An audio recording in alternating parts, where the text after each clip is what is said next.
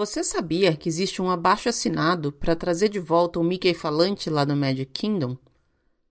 O autor do abaixo assinado fala que é um absurdo a Disney ter tirado aquele Mickey de lá, porque ele era uma das coisas mais icônicas e mágicas que existiam no parque. Se você também concorda, você pode assinar essa petição. Mas só tem 250 assinaturas até agora, então eu acho que ela não vai para frente não. Eu sou a Lu Pimenta e esse é o Disney BR Podcast.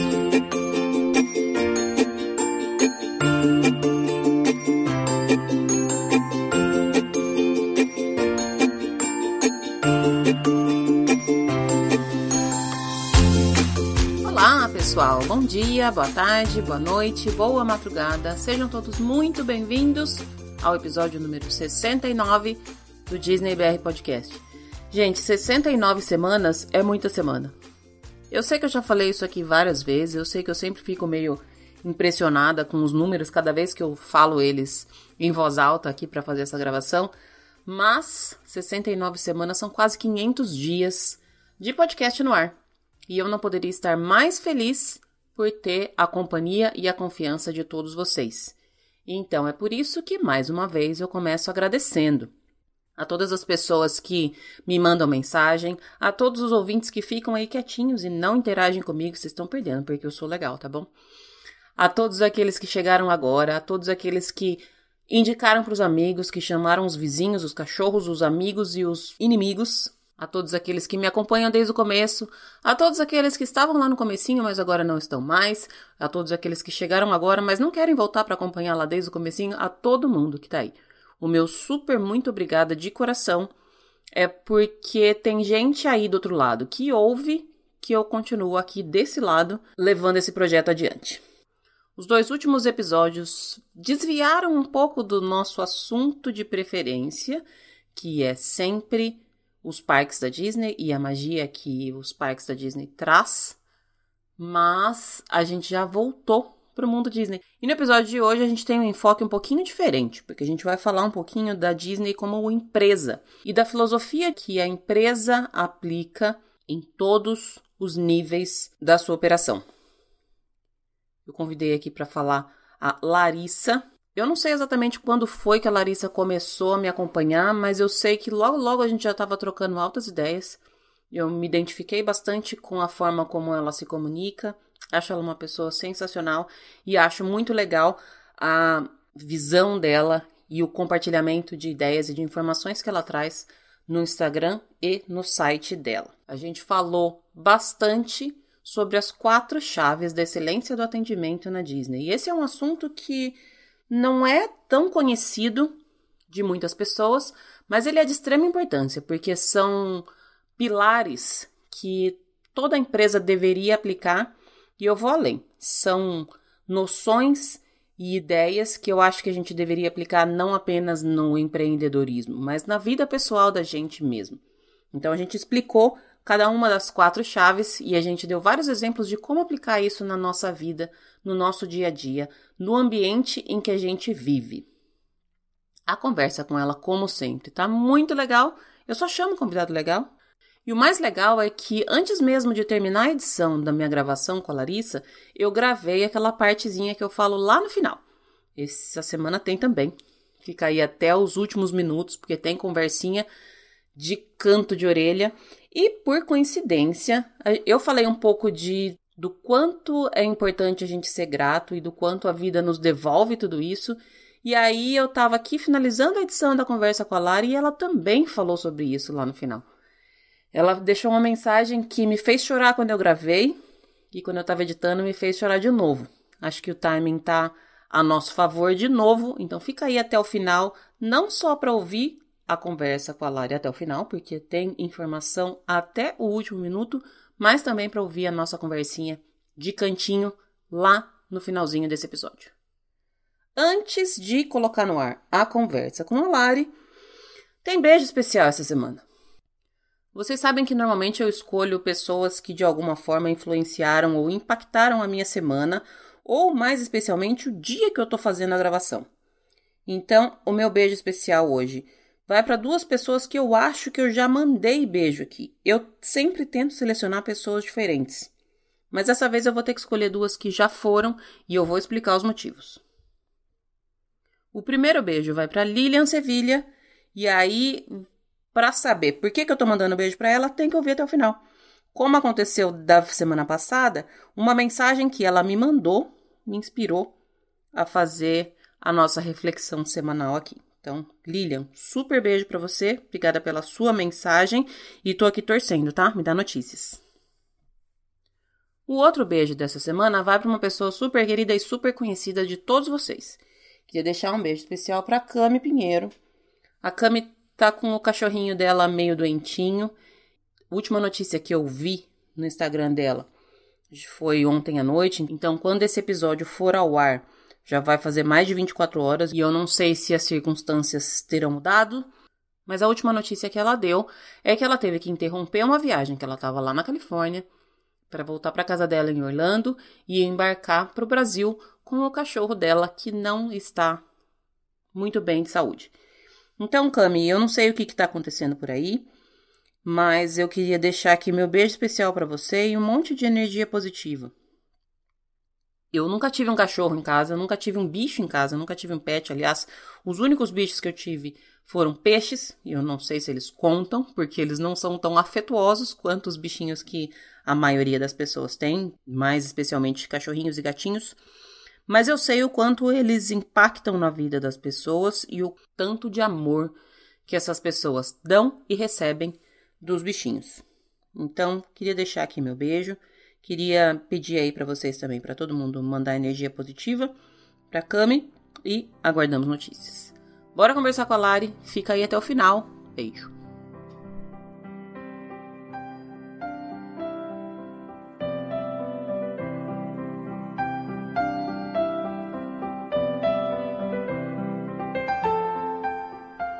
Estamos no ar e hoje eu tô tendo o prazer de conversar com uma pessoa que relutou bastante para marcar essa gravação. Já chamei ela há um tempão e aí ela tava enrolando, enrolando, enrolando. Eu acho que ela teve um empurrãozinho uns tempos atrás e aí finalmente marcou a gravação. Tô falando com a Lari do Disneyria. Lari, muitíssimo obrigada pela sua participação. Seja muito bem-vinda. Ai, Lu, muito obrigada. Eu enrolei mesmo. eu enrolei porque eu queria ajustar algumas coisas no Disneyiria, né? Queria. A gente estava finalizando o site, uhum, né? Nós já vamos falar disso, que tá maravilhoso. É. E aí eu queria que, gente, que ele tivesse assim um pouco mais robusto, né? Para gravar. Mas rolou um medinho também, sim, com certeza. é como eu tava falando para você antes da gente começar a gravação. Tem muita gente que. Eu acho que a grande maioria das pessoas com quem eu converso aqui, antes de gravar, me fala assim: é a primeira vez que eu tô gravando um podcast, eu tô nervosa. Mas é, eu, eu sou boazinha, né? eu não sou tão brava assim. Eu, eu só, só, só pago de brava, mas eu não sou tão brava, não. Eu sou boazinha. então vamos lá, estou contando com isso. É, então, beleza. Lari, vamos começar pela perguntinha mais difícil. Aquela que quase ninguém gosta de responder, porque fala que é injusto, porque eu não queria escolher só um, porque é a mesma coisa que escolher um filho, enfim, já escutei todas as desculpas possíveis, mas tem que passar por essa para chegar nas próximas, que era a sua tá ride preferida na Disney em Orlando. Ah, então, eu, eu coloquei três opções para essa pergunta, porque eu sabia que essa pergunta ia vir. e eu não sei se a minha primeira opção será aceita. Não, né? a, a sua opção pode ser. Teve uma pessoa que eu gravei recentemente que falou assim: a minha atração preferida é estar no Magic Kingdom. E valeu. Então você pode escolher a sua. Então acho que a minha vai passar. Então, uhum. Então acho que a minha vai passar porque e só explicando rapidinho, né? O meu amor pela Disney, né, na verdade ele passa completamente pelo Mickey. Né? Na verdade, eu só gosto da Disney porque o Mickey é da Disney. Se o Mickey fosse de outro lugar, eu gostaria de outro lugar, provavelmente. Então, a minha atração preferida é assim, sem dúvida alguma, o Town Square Theater.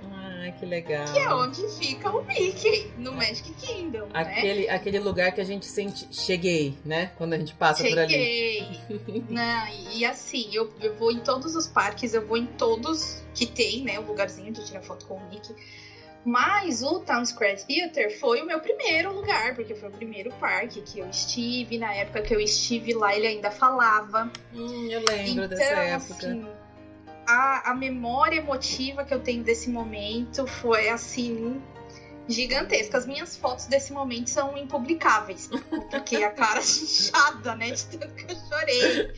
Foi assim, dei uma atrasada na fila, as pessoas ficaram olhando, foi meio básico.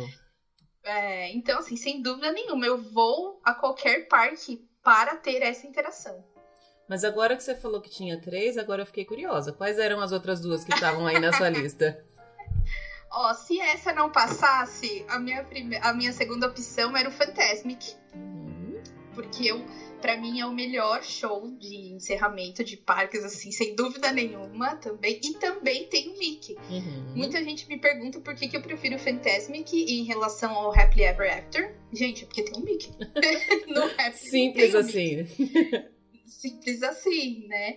E se o Fantasmic não passasse, porque é um show, né? Aí eu não ia ser criativa, ia falar o que a maioria das pessoas falam, que é o do Avatar. o Fire of Passage. Não, você é. foi super criativo. Teve uma pessoa que falou que, que era foto. Eu não me lembro exatamente se era com este Mickey, mas falou que a atração preferida era foto com com o Mickey. E de fato, ela é uma ride por si só, né? Não tem, não tem como é. negar isso, né? Ah, tem Fast Pass, né? Ó. Então, pronto. então, pronto. Lari, me conta a sua história com a Disney. Você já falou que você, você, você, na verdade, você é Mickey e não Disney, né? Você é Mickey sim, antes de ser Disney. Mas me conta é. como é que começou essa ligação, esse amor, desde quando que vem? Me conta a sua história com isso. É. Assim, assim, assim, gente, agora eu amo a Disney também, tá? Mas, mas eu amei a Disney depois, né? Assim, eu quando eu tenho assim lembranças assim da minha infância. Aliás, assim, desde que eu tenho essa lembrança, eu sempre gostava muito do Mickey, né? Eu lembro das minhas coisas de escola serem do Mickey. E, e eu lembro que isso aconteceu porque eu tinha uma tia, tinha não, né? Tenho uma tia que adorava o Mickey também. Uhum. Então, assim, a única memória que eu tenho é que isso deve ter vindo dela de alguma forma. Então eu sempre tive muita coisa do Mickey, sempre. E ela tinha e ela comprava para mim, e, enfim. É, sempre teve essas coisas com o Mickey. A minha geração, né, que cresceu em 1990, tinha clássicos e clássicos da Disney e eu também assistia todos. Eu tinha um primo que tinha assim somente todos os VHS. Ai, assim. que delícia. Nossa, entreguei muita idade agora, né? Que era fita. Não, eu tô antes disso. Pode, pode ficar tranquila que eu tô antes. É. Se você tá em 90, então você tá, tá, tá pra mim é nova. É. eu assistia todos os filmes, mas quando eu era criança eu ainda não tinha essa correlação, que, as, que aquela empresa que fazia aquele filme era a mesma do Mickey. Uhum que, que era o personagem que eu gostava. Isso foi. Eu fui entender essa relação já adolescente, que é naquela época onde as pessoas às vezes tem grupos de adolescente, né, que vão. É, não foi a, a, minha, a minha experiência. É, na, na, escola que eu estudava, acho que teve um grupo só que foi, mas era uma coisa pontual, não era uma coisa que sempre acontecia. Uhum. Então foi nesse momento que eu fui fazer essa correlação e fui entender que era tudo uma coisa só e que fazia parte, né, das mesmas coisas, né?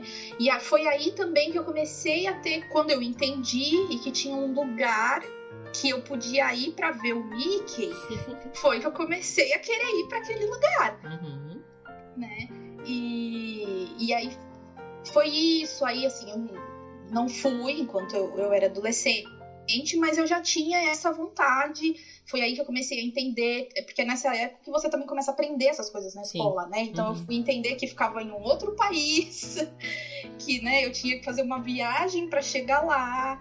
É... e fui crescendo com isso e com essa vontade de estar no lugar onde eu pudesse conhecer o Mickey, né?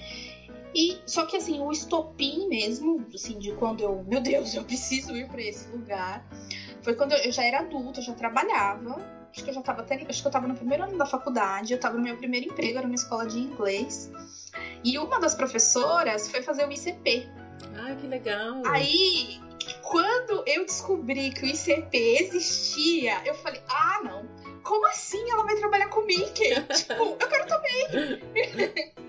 Aí eu tive essa vontade, eu tive o conhecimento do que era o ICP ainda nessa época de faculdade, mas eu também logo entendi de que não era uma coisa para mim. Eu tava aprendendo inglês ainda, né? E eu trabalhava, eu ajudava em casa, tipo, Aí eu, quando eu fui entender como funcionava, eu vi que, poxa, eu não posso largar o meu trabalho e ficar lá três meses, uhum. voltar, enfim. Mas foi nesse momento que se solidificou muito, tipo, eu vou fazer o que precisa fazer para estar lá, Aí. né? Algum dia. E demorou um pouquinho ainda desse momento até eu conseguir ir. Mas a minha história foi essa evolução, assim, é engraçada essa minha história com a Disney, porque ela foi uma, não foi uma coisa que se solidificou muito do começo, foi uma coisa que foi crescendo. E é, foi um projeto que foi crescendo, um sonho que foi sendo alimentado, e acaba sendo também o que eu passo com o Disney Iria hoje. Ele é um projeto que vem sendo criado, né? uhum. né? Então eu acho engraçado que as duas coisas aconteceram dessa forma. É bem diferente a sua história do que a de todo mundo, Lara. Primeiro que assim, eu já tive algumas pessoas com quem eu conversei que assim, meu, meu primeiro contato com a Disney foi indo trabalhar, foi indo no ICP. Mas eu, na minha vida, eu nunca tinha tido. Até eu entrar no mundo Disney, basicamente, depois uhum. que eu uhum. comecei a estar tá mais por dentro de tudo, depois que eu criei o podcast e tudo mais, eu nunca tinha nem conversado com alguém que tinha feito, tinha feito ICP. Eu tenho um primo que vira e mexe, ele tava postando foto, eu falava, caramba, o que, que o Luiz Felipe tá fazendo na Disney de novo? Ele foi umas, umas três vezes, se eu não me engano, e ele sempre foi muito apaixonado, só que eu, eu demorei demais. Eu me arrependo muito de não ter sabido disso na minha época de faculdade. É uma, uma, uma, a maior dor no coração que eu tenho e que eu espero muito que a cria vingue essa minha dor. Porque eu espero que quando chega a vez dela, ela queira ir. Eu tô trabalhando. Não tá muito fácil esse trabalho, não, mas eu tô trabalhando nisso nela. Mas é, é bem diferente a sua história. Porque a maioria das histórias é ou assim, ou eu fui para trabalhar ou eu cresci assistindo os filmes e vendo. Tinha. No começo dos filmes tinha uma parte que mostrava os parques. Teve alguém que falou que assistia. Até acho que foi em outro podcast que eu ouvi. Que uma época bem. Ó, pra você ver como eu sou mais velha que você. E eu hum. lembrei quando o cara falou. Que há muito tempo atrás, no SBT, no, no domingo de manhã, o Silvio Santos passava uma parte do programa dele que era nos parques. E, a, uhum. e a gente assistia aquilo e assim, era uma coisa de, literalmente em outro mundo. Não era no mesmo, no mesmo espaço que a gente vivia, porque era muito longe. Eu não sei para você, mas quando eu era criança, viajar para fora do país era inimaginável, era caríssimo, uhum. era completamente fora de, de questão. E aí, graças a Deus que as distâncias foram ficando menores, né? As coisas foram Sim. ficando mais fáceis, né? É, eu, eu, eu acho que hoje em dia é mais fácil. Uhum. Apesar do dólar ser extremamente mais caro do que era, né? Mas eu também, assim, foi como eu disse essa época da escola existiu acho que um ou dois anos no máximo mas para mim assim eu já sabia que aquilo ali era inacessível para mim uhum. é, e hoje não hoje a minha realidade é completamente diferente né você comentou da, da cria né eu tenho uma irmã de 15 a gente tem uma diferença grande de idade e eu tenho esse mesmo trabalho na cabeça dela, né? Tipo, eu vou, vou colocando, porque também, assim, ela é a minha esperança também de. Né? Não quero jogar nas costas dela dessa forma, mas assim, nossa, se, eu, se ela um dia nossa, eu vou, eu vou lá morar pra ficar lá filmando ela no parque todo dia. vou fazer esse sacrifício de ficar lá junto, porque vai é. que ela precisa de alguém, né, Lari? A gente nunca sabe, né? É um apoio, né? Bom, e aí você, ok, descobriu o mundo, trabalhou um tempão, conseguiu realizar seu sonho. E aí, como é que depois dessa, da, da, sua, da sua primeira visita, até você entender que você queria falar disso todo dia na sua vida, como é que foi esse caminho? Foi logo que eu voltei da primeira visita. é, eu tinha, assim, era um sonho muito grande porque, como eu disse, da época que eu entendi que seria possível e que se eu batalhasse eu conseguiria até eu realmente conseguir, foi um tempinho. E assim, era uma coisa que se eu tivesse que escolher alguma coisa na minha vida, assim, de todos os outros sonhos que eu tinha, hoje já realizei alguns, graças a Deus, mas se eu tivesse que escolher, eu escolheria ir pra lá. Uhum. Assim, isso foi uma coisa muito clara, assim, ah, se você tiver que escolher entre casar e ir pra Disney, eu vou pra Disney, óbvio. né? Se eu tiver que escolher entre ter um carro e ir pra Disney, eu vou pra Disney, óbvio. Então, não, não tinha nem, isso... nem como comparar, né? Não, não, não tinha. Mas eu tinha o, o sentimento, o achismo, que quando eu fosse, ia se encerrar um ciclo. Ia ser, olha, eu fui, legal, obrigada vida. Próximo, né? Cheque no sonho realizado. É isso. E eu fui com dentro do avião, indo para lá, eu tinha essa certeza até. E aí não é, né? E, tipo, só que não. que não. A gente quebra muito a cara com isso. Né? E aí quando eu voltei, é, eu já voltei sabendo, voltei para o Brasil, já sabendo que eu gostaria de voltar lá com frequência. É, e aí quando você volta, você tem aquele pique, né, de e aqueles momentos onde você vai contar da sua viagem para as pessoas, as pessoas querem saber, as pessoas uhum. querem ouvir, as pessoas querem ver suas fotos. E, e, aí eu fui, né? Contava pra família, contava pros amigos, e todo mundo, todo mundo que era próximo a mim sabia o quanto aquilo tinha sido importante para mim. Uhum. Então rendeu, assim, alguns meses essa, né, esse pós-viagem, né? E foi um momento também quando eu voltei de viagem, logo eu mudei de vida, assim. Eu, eu casei, eu mudei de casa, mudei de rotina, então tinha muita coisa acontecendo. Uhum. Quando a poeira baixou, isso vai, eu voltei em julho de 17 vai em 18, no começo de 2018, quando a poeira baixou, e aí você não tem mais com quem falar. Você não tem mais com quem falar, você vai repetir as mesmas histórias, você vai mostrar as mesmas fotos. E ó que eu tenho foto, eu amo fotos também, então tenho muita foto. Mas aquilo foi começando assim a baixar a poeira e tal, e aí eu e agora? Porque eu quero continuar falando disso. As pessoas não querem continuar ouvindo, mas eu quero continuar falando. e agora? O que eu faço? Preciso achar né? alguém para me ouvir, né? Preciso achar alguém para me ouvir. E aí foi nisso também que eu tive uma primeira experiência de viagem, na minha opinião, muito boa. Tem gente que, né, às vezes tem experiências ruins. Como eu me planejei muito, eu sabe, quando eu entrei no Magic Kingdom, eu sabia para que lado que eu tinha que virar, uhum. mesmo nunca tido estado né, lá antes. É, então eu estudei muito e, e, quando eu voltei a poeira baixou, eu, ah, então vamos planejar a próxima, vamos continuar. E aí foi engraçado porque nessa busca de planejamento eu comecei a conhecer páginas que eu não conhecia antes, com muito mais e ó que eu tinha planejado muito, né? E foi daí que eu aí eu falei, nossa, minhas fotos, eu adoro minhas fotos. O que, que eu vou fazer com as minhas fotos? Já mostrei para todo mundo, não dá pra né, colocar em todas as paredes. E aí foi daí que eu, eu comecei a ter alguma ideia. Tipo, ah, vou fazer um Instagram meu que postar as minhas fotos, tipo um álbum virtual. Porque se eu colocasse só no meu, as pessoas. Eu já tinha colocado no meu, né? E as pessoas não aguentavam mais visto. ver as fotos. é porque é. as pessoas não entendem que uma foto, quando você tá do lado direito do Mickey, é completamente diferente da se você tá do lado esquerdo do Mickey, né? Não são fotos iguais, não são no mesmo. É outra coisa, é outra história, tem outro sentimento. E algumas pessoas não entendem isso, né?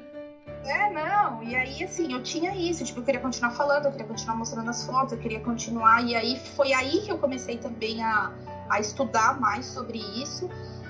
E aí foi aí que essa história foi crescendo, né, e tomando uma proporção maior. E aí, de fato, eu já comecei a planejar a segunda, né? Já fui lá ver como seria possível, o que não seria possível.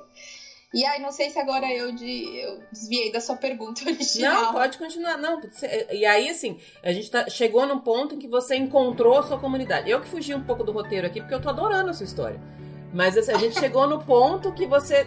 É, é muito louco essa, esse momento em que você acha tem mais gente igual eu. Esse momento para mim foi muito. Nossa, foi muito revolucionário na vida. Falei, pronto, eu não quero sair de longe, eu não quero mais ficar longe dessas pessoas nunca mais na vida, porque elas querem me ouvir e eu quero falar. Não, não tem isso? É, é isso. E, e, foi nesse momento que eu percebi, porque assim, como eu me planejei muito para ir, eu conhecia grandes contas da comunidade Disney no Brasil. Uhum. Mas eu conhecia as grandes, né? Essas que a gente tem de referência. E quando eu voltei, que aí eu comecei a ir atrás de outras coisas e tal, eu vi que tinha um mundo completamente maior do que aquele. Uhum. Na minha opinião, isso aconteceu porque eu estava muito focada no meu planejamento. Então, automaticamente, eu achei essas pessoas que falavam sobre isso, Sim. falavam sobre planejamento, né? Uhum. É, e quando eu voltei, que daí eu já não tinha esse peso do planejamento, também me deu essa oportunidade, uhum. né, de, de, conhecer mais coisas. E é bem isso que você falou. Eu uso muito essa palavra, né, esse termo de comunidade Disney no Brasil. Uhum. E, e quando eu entendi que isso existia, foi aí que eu falei, não, eu quero fazer parte disso aí eu também. Eu quero ficar aqui. É, foi, foi bem. Eu, eu tô me identificando muito com esse sentimento, porque o meu, a minha. Eu falo que é o meu retorno pra Disney, porque eu fui a primeira vez com 15 anos e achei uma viagem apenas qualquer. Nossa, como a gente é besta, né? Eu olho pra trás, eu não vou nem, nem falar nada, mas enfim. E aí depois, no, na, no planejamento da primeira vez que eu levei a Júlia, foi quando eu descobri esse monte de coisa que depois que eu voltei eu não queria mais. Falar, tudo bem, eu não tenho mais dúvidas, porque agora, assim, a princípio eu não tenho mais uma viagem, mas eu não quero sair de longe dessas pessoas, eu quero falar também, eu quero falar, eu quero, tipo, se alguém perguntar o que é um Fast Pass, eu quero falar porque eu sei, é esse tipo de coisa que, que gera na gente uma, uma vontade de continuar dentro desse, desse mundo, né? É, e ao mesmo tempo que você vê que tem um monte de gente que tem uma comunidade, quando você tá nesse momento de contar para as pessoas, para os familiares, para os amigos como foi, você vê que um monte de gente não sabe nada. Uhum. Eu tenho amigos assim próximos, muito próximos, que foram para Disney pouco tempo antes de mim, que não sabiam o que era um Fast Pass. Então aí eu aí, e aí quando eu falava tipo com outras pessoas, várias outras pessoas também não sabiam, né? E aí você fica assim com uma, com uma alergia, né? Com uma coceira, é. né? Tipo, não, peraí, deixa eu te explicar. É, né? Às vezes você nem sabe quem é a pessoa. Esses dias, você, eu, eu tô, é o que eu falei, eu tô muito me identificando com isso, porque outro dia eu tava, acho que na fila do mercado.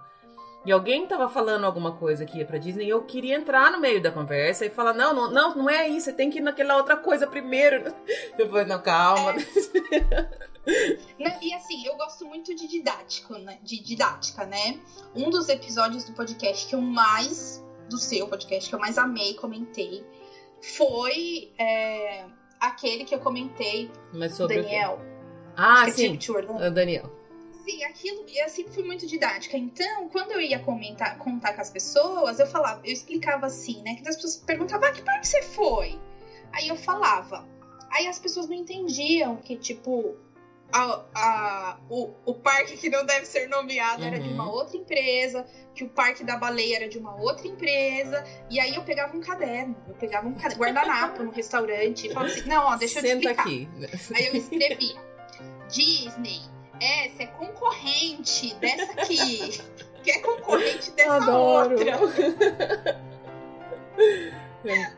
e, e aí foi assim que isso foi tomando essa proporção e eu vi que isso era muito legal e eu queria falar disso, né? E foi aí nesse momento que eu queria continuar falando, que também já tem fazendo um gancho com uma outra pergunta, que eu comecei a estudar outras coisas além de planejamento. Uhum. Porque eu, eu já eu trabalho com atendimento ao cliente né, há 15 anos. E aí, Lu, muito me impressionou isso lá, porque para mim, a minha primeira viagem em 2017 foi a minha primeira, primeira viagem para os Estados Unidos. Eu nunca tinha ido para os Estados Unidos uhum. antes. Então, você, quando é a primeira vez e você não tem, eu tinha 30 anos. Ou seja, são 30 anos vivendo ali, você tem um modelo, e aí você vai para fora, que você tem um modelo completamente diferente. Eu, eu não sabia que você podia devolver, você comprou uma coisa e aí você não gostou daquela coisa, que você podia ir lá devolver pegar seu dinheiro de volta. Uhum. Tipo, assim, pra mim era tipo, mas como é que isso funciona aqui? Mas pode? Era uma coisa assim, mas pode mesmo? É aquele emojizinho é. do cérebro explodindo, né? Que acontece no, com a gente. Sim, e aí isso tudo me chamou muito atenção. E assim, quando você vai pra Disney a primeira vez, já é sabido, é esperado que você vai ser muito bem atendido.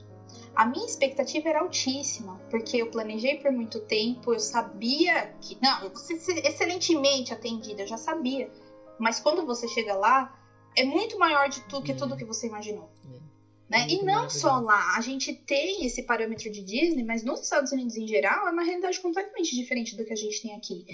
E aí isso me chamou muita atenção. Eu ficava, eu ficava me perguntando, tipo, mas como que. E assim, eu já era gerente, eu já tinha equipe no meu trabalho eu já sabia a dificuldade que era treinar uma pessoa, que era você ensinar uma pessoa. E aí eu tinha perguntas desse tipo: como que eu, como que eu tenho dificuldade para ensinar, gerenciar uma equipe de 10 e os caras conseguem manter esse padrão de atendimento com 65 mil yeah. É. pessoas, né? E o mesmo padrão, né? Com todos. O mesmo padrão, é. E claro, vai ter alguém aí que vai estar tá pensando, vai estar tá comentando, ah, mas eu já peguei um cast member mal-humorado. Eu também já. Uhum. Eu também já. Mas qual que é, a, é, estatisticamente, a proporção de um mau atendimento que você teve comparado com o tamanho é, dessa empresa, né? Comparado com o tamanho daquele parque, comparado com o, número, com o volume de pessoas que passam naquele parque todo dia. É. Né? É. Então eu já peguei, eu peguei na primeira viagem, peguei na segunda, peguei cast members mal-humorados, né? Ou que não estavam ali, vai, no, no, no, no padrão que, a, uhum. que a gente está esperando, mas é infinitamente menor, né? não tem, não tem mesmo. Ô, Lari, uma coisa que eu sempre gostei muito na, na, na, sua rede social, que eu conhecia bastante, eu não sei nem dizer desde quanto tempo que eu te acompanho, acho que eu já te acompanho antes da gente começar a se conversar, antes da gente encontrar pessoas que a gente tinha em comum na vida. Mas uma coisa que sempre me, me chamou a atenção é que você. A diferença da, do seu perfil no Instagram é trazer informação. Não é assim, é, o melhor dia para você ir no parque é segunda-feira, o, o, melhor horário para você fazer tal atração é tal coisa. A sua visão é muito diferente, e aí você falou que já tendo trabalhado há tanto tempo com atendimento ao cliente, eu começo a entender essa sua, uhum. essa sua visão. Porque é sempre uma coisa muito aplicada ao que, ao que você vive. Pelo menos eu, eu vejo uma tentativa muito grande sua de falar nisso. Já vi uhum. várias vezes você dando exemplos de coisas que aconteceram no seu dia a dia, e aí fazendo um paralelo de que tal coisa poderia ter sido de tal jeito, ou então foi de tal jeito porque eu aprendi é, é, de tal forma. Como é que você começou a mudar essa chave de não não vou falar de planejamento da sua viagem, de você tem que primeiro tirar o visto e tal, mas eu vou falar de uma uhum. coisa que é a minha vida, é o meu dia, é a minha Disney aqui. Como é que foi essa uhum. essa sua descoberta? Quando eu pensei no Disneyiria, eu já pensei nessa linha. Uhum. Eu já pensei em trazer é, informações que pudessem ser a primeira ideia, assim, na verdade, assim, o, o Disney ele foi um projeto que ele foi e está ainda, na verdade, né, sendo estruturado. A primeira ideia dele, como eu disse, era ser um álbum virtual, né? Uhum. Ele era uhum. uma conta fechada. Quando eu comecei a, ler, a procurar essas informações e ir atrás dessas informações, aí eu pensei em ter uma página que falasse do mundo corporativo, porque era é o ambiente onde eu estou inserida. Uhum. Então eu queria falar só disso. Eu queria falar de como eles usam as coisas lá e como que a gente poderia aplicar isso aqui. É, aí eu vi que isso era também muito difícil, porque não é uma questão só corporativa ou empresarial, é uma questão de cultura. Uhum. Né? A nossa cultura é, latina, brasileira, é completamente diferente da cultura do americano. Uhum. E aí, conforme eu, fui, eu ia entendendo isso, eu ia eu ia tentando entender por que era diferente. E aí teve algumas coisas que eu tive que só aceitar que eram diferentes. né? Porque eu era assim, eu sou assim, aquelas bem cricas, sabe? era daquelas. Você, você que é professora de inglês, que perguntava na aula de inglês, sabe? Ai, mas por que nos Estados Unidos o mês vem primeiro do que a data? Sei. Eu não tem porquê, porque assim. tem coisa que apenas é, né?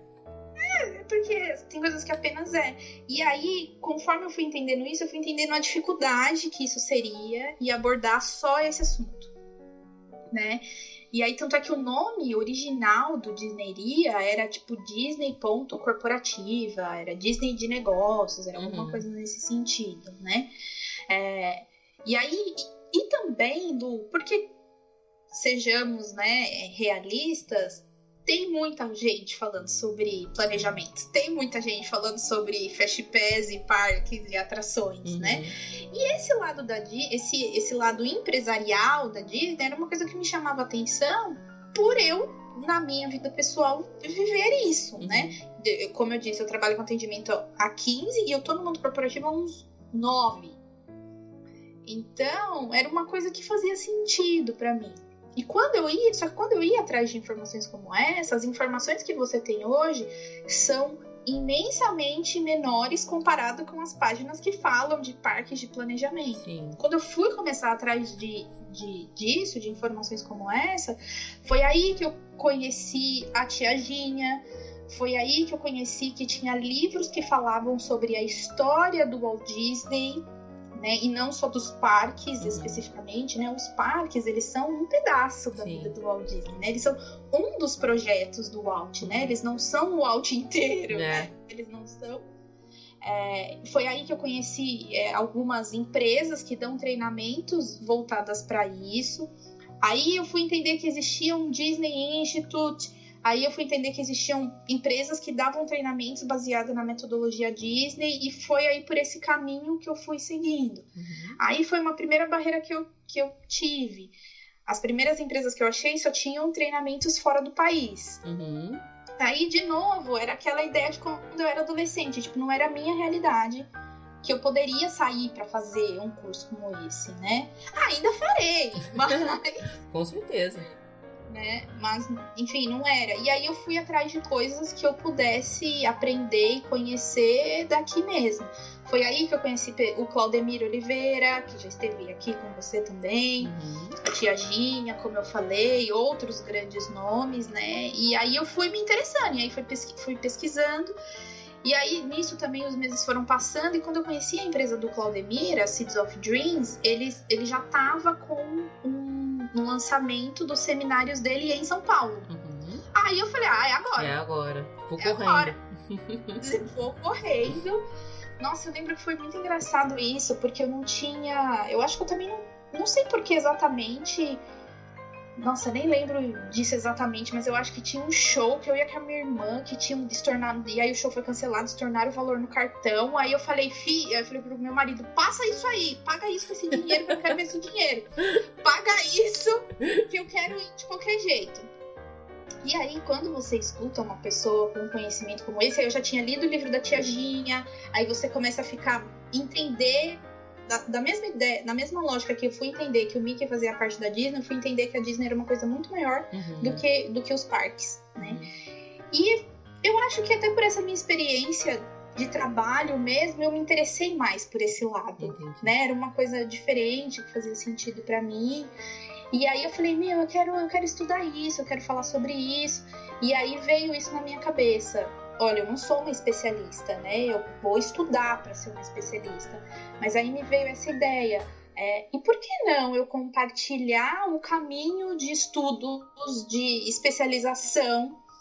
E tanto é que é o que está escrito na minha bio do, do, do Disneyeria, né? Tipo, estudando a Disney, né? Uhum. Então foi essa ideia, o Disneyeria foi crescendo até eu chegar nessa ideia, né? E aí tinha essa primeira ideia de ser um, um um tópico totalmente corporativo, mas o tópico totalmente corporativo, ele também ele fica chato, não. Né? É, é que não é todo mundo que tá dentro da comunidade Disney que se interessa tanto por esse, por esse aspecto, né? Sim. Sim, é. E, e, e, aí eu também vi que também não era só isso, né? E aí hoje, para mim, assim, Disney é, é, muito mais do que ah, você ir pro parque, você vê o Mickey, porque quando você aprende sobre a história dele, quando você vê e assim, gente, a gente tá falando de um cara que morreu em 66. Ele então, assim, faz muito tempo. Ele era né? muito à frente do tempo dele, mas muito, muito. Então, aquilo ele se tornou, acabou se tornando uma inspiração muito grande para minha vida, assim, né? E aí hoje era até uma das perguntas que, né, que a gente tinha, tinha colocado no roteiro também, meu, Disney para mim hoje é quase, quase que um estilo de vida. Uhum né? Legal, é você viver a magia Disney ali todo dia. É, é... E aí, aí nisso eu mudei de novo, né? Eu falei, ah, então eu, eu posso falar disso também. Né? Uhum. Eu posso não falar só dessa parte corporativa, né? E aí esse é o momento que estamos.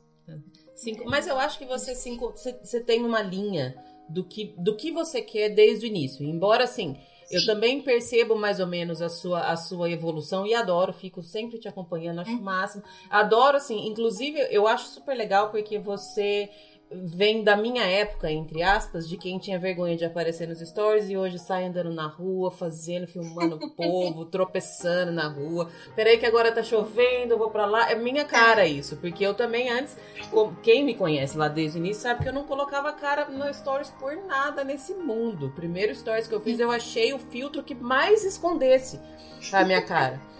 Enfim, e aí a gente vai, vai se surpreendendo, né? Vendo só que, que besta que eu era, né? Hoje em dia eu tô falando é. sozinha com o telefone mais da metade do meu dia. e aí é. seguimos. Mas aí, Lari, uma, uma das coisas que me chamou bastante atenção, que uma época você falou bastante, que é exatamente o ponto que eu queria aprofundar mais nesse, nesse episódio, uhum. é sobre as quatro chaves ele é um conceito, uhum. né, utilizado pela Disney, ele é um padrão, uhum. né, da, da cultura da Disney, uhum. que é ensinado a todos os colaboradores da Disney, uhum. né? Então, é, ele é um conceito antigo, ele é de 62, mais ou menos, a gente, a gente tá falando disso de antes de Disney World, uhum. né? A gente tá falando de Disneyland ainda, é contemporâneo do Walt, né? O Walt estava vivo e estava vivo ainda, apesar de não ter sido uma, uma categorização, um, um desenho feito por ele. Uhum. Acho né? que ele tinha, e... ele tinha tudo isso na ideia, mas talvez não tinha nomeado com, como tá hoje, assim, né? Isso, exatamente, né? E isso tudo vem basicamente da, do que a gente conhece do Walt, né? De quem estuda a vida dele, de perfeccionismo. Uhum né? Ele era muito detalhista, ele era muito perfeccionista e ele queria levar isso para as pessoas, né? A ideia dele de construir um parque era um lugar onde as pessoas pudessem, né, se divertir juntas, né? E a missão da Disney, né, é criar alegria, né? Uhum. É, tá escrito de forma mais bonita, é mais muito, resumidamente. Mas, mas, é muito lindo isso, né? Que que cê, o que, que a sua empresa tá no mundo para fazer? para deixar as pessoas felizes. Eu acho isso muito. Parece meio bobo, mas é tão real. real. E eles conseguem fazer isso de uma forma tão maravilhosa que não fica forçado que eu fico impressionada. É isso, esse tipo de coisa que faz o olho da gente brilhar, né? Sim, sim. E eu, eu senti muito isso. Uma coisa que eu comento muito que aconteceu comigo, e de novo, a minha expectativa era muito alta quando eu estive lá. Mas quando você tá lá, você. Era o meu sonho, mas eu queria que mais pessoas estivessem ali. Eu, eu queria que. Eu queria estar tá ali, eu tava ali com uma pessoa muito especial, mas eu queria estar tá ali com a minha família inteira. Eu uhum. queria estar tá ali com os meus amigos. Até aquela pessoa que você não gosta muito, você quer que vá. É um tipo de experiência que você né? quer que as outras pessoas tenham também, né? Sim, sim. E, e, aí, e aí se tornou isso tudo, né? E ele tinha muito essa ideia e eu acho que ele conseguiu transmitir muito isso.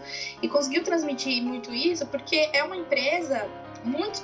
De, a gente coloca assim, né, que a Disney ela não é uma empresa tradicional, porque ela é uma empresa que tem se se adaptado às novas realidades, né, de tecnologia e tudo mais. Mas ela é uma empresa que, apesar de não ser tradicional, ela tem tradição. Uhum. Ela mantém o que ela acha certo, uhum. né? E ela não, ela não muda, ela não corrompe o que está dando certo ou, ou, alguma coisa que ela acredita para agradar ninguém, né? É. Em detrimento do outro. Uhum né? Ou, ou para, por exemplo, ah, vou fazer isso aqui que eu não acho certo para eu concorrer com o parque que não deve ser nomeado. É. Não vai fazer. Isso é manter uma tradição. Né? E isso é um ponto muito interessante, na minha opinião, sobre as quatro chaves do atendimento, do atendimento, porque ela tem sobrevivido ao tempo porque ele é um conceito antigo. E continua né? super moderno, né, se você for pensar bem, né? Continua. Ela so, veio de um, de um momento que praticamente não tinha tecnologia, zero praticamente. Do uhum. que a uhum. gente tem hoje, pelo menos, falando de, de internet, de conectividade e tudo mais. E assim, já era um conceito novo, entre aspas, na época, e ele continua novo. Eu digo que continua novo porque é praticamente específico da Disney. É só deles e eles adaptaram ao que se tem hoje, né? Ele é atual. É, exatamente. Era essa palavra que eu tava procurando. É, é isso. O Mário Sérgio, é, o Mário Sérgio Cortella faz uma distinção entre velho e antigo. Né? As quatro chaves da tradição da Disney, ela não é velha, né? Porque ela não se deteriorou com uhum. o tempo. Ela é só antiga. É. Mas continua se, se modernizando e se atualizando a cada dia, né? Sim. Essa... É engraçado isso, né? Porque às vezes a gente vê eh, essa nossa sociedade hoje é muito né, doida mesmo, né? Porque a gente vê. Aqui a gente tá falando de um exemplo, mas quantas músicas da década de 70 estão mais atualizadas do que nunca hoje? É, uhum, é bem isso. bem por aí é. mesmo. Mas enfim, essas, eu tava procurando essa palavra, são as quatro chaves do atendimento. Elas são pilares para todo o funcionamento, na verdade, da empresa, né, Lari? Isso. E isso, elas são uma premissa. Você pode chamar de conceito, premissa, pilar, né? Uhum. É, e de como um funcionário deve é, se portar ali no seu dia a dia, tanto dele para com ele, dele para com um, um colega e em especial dele com para com o guest. Uhum, uhum. E quais são, Lari? Quais são as chaves? Fala um pouquinho sobre cada uma delas. E eu também aprendi há pouco tempo que elas, elas têm uma ordem certa, né? A, a primeira Sim. é a primeira porque ela é a mais importante e, e assim subsequentemente, né? Sim, sim. As quatro chaves do atendimento são segurança, cortesia, show e eficiência. Uhum. Necessariamente nessa ordem. É. Isso é uma né? coisa que assim, então, assim, eu já tinha ouvido falar bem por cima sobre essas, essas, essas quatro premissas. Desculpa estar te interrompendo toda hora, Lari. e, e aí, assim, ok. Daí depois eu aprendi um pouco mais quando você falou. Daí eu fui pesquisar um pouco mais. E aí, recentemente, eu falei: caramba, eu não tinha nem me ligado que elas, elas estão dispostas numa ordem específica. Sim, elas estão dispostas nessa ordem específica. É, a segurança vem em primeiro lugar, assim, né, assim, o, o americano ele já tem por si só essa preocupação natural com segurança, uhum. né? E, e, assim, né? Alguém machucado dentro do parque, não tem como ele estar tá feliz dentro do parque, uhum. né? E a missão, tudo isso existe para que eles consigam cumprir essa missão da empresa de criar felicidade, uhum. né? Uma criança que se machuca no parque, ela não vai ficar feliz, o pai dela não vai ficar feliz e ela não prejudica, né? Ela não, prejudica não é uma boa palavra, né? Mas ela não impacta só aquela família, ela, uhum. ela pode impactar outras pessoas no parque. Uhum. Né? Então a segurança para eles é essa, essa prioridade máxima. Uhum. Eu acho legal que você então... falou que, que americano tem muito já em si mesmo essa coisa da segurança, mas uma coisa que, morando aqui há, há, pouco tempo, mas que eu já percebo é que, assim, no geral, o americano tem uma preocupação com segurança porque senão ele tem que pagar.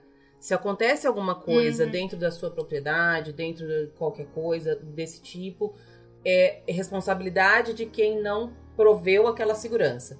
Mas na Disney não é esse o sentido, né? É, é, de cuidado de verdade. Não é que se você se machucar eu vou ter que pagar. Não é isso que eu estou preocupada, eu, Disney.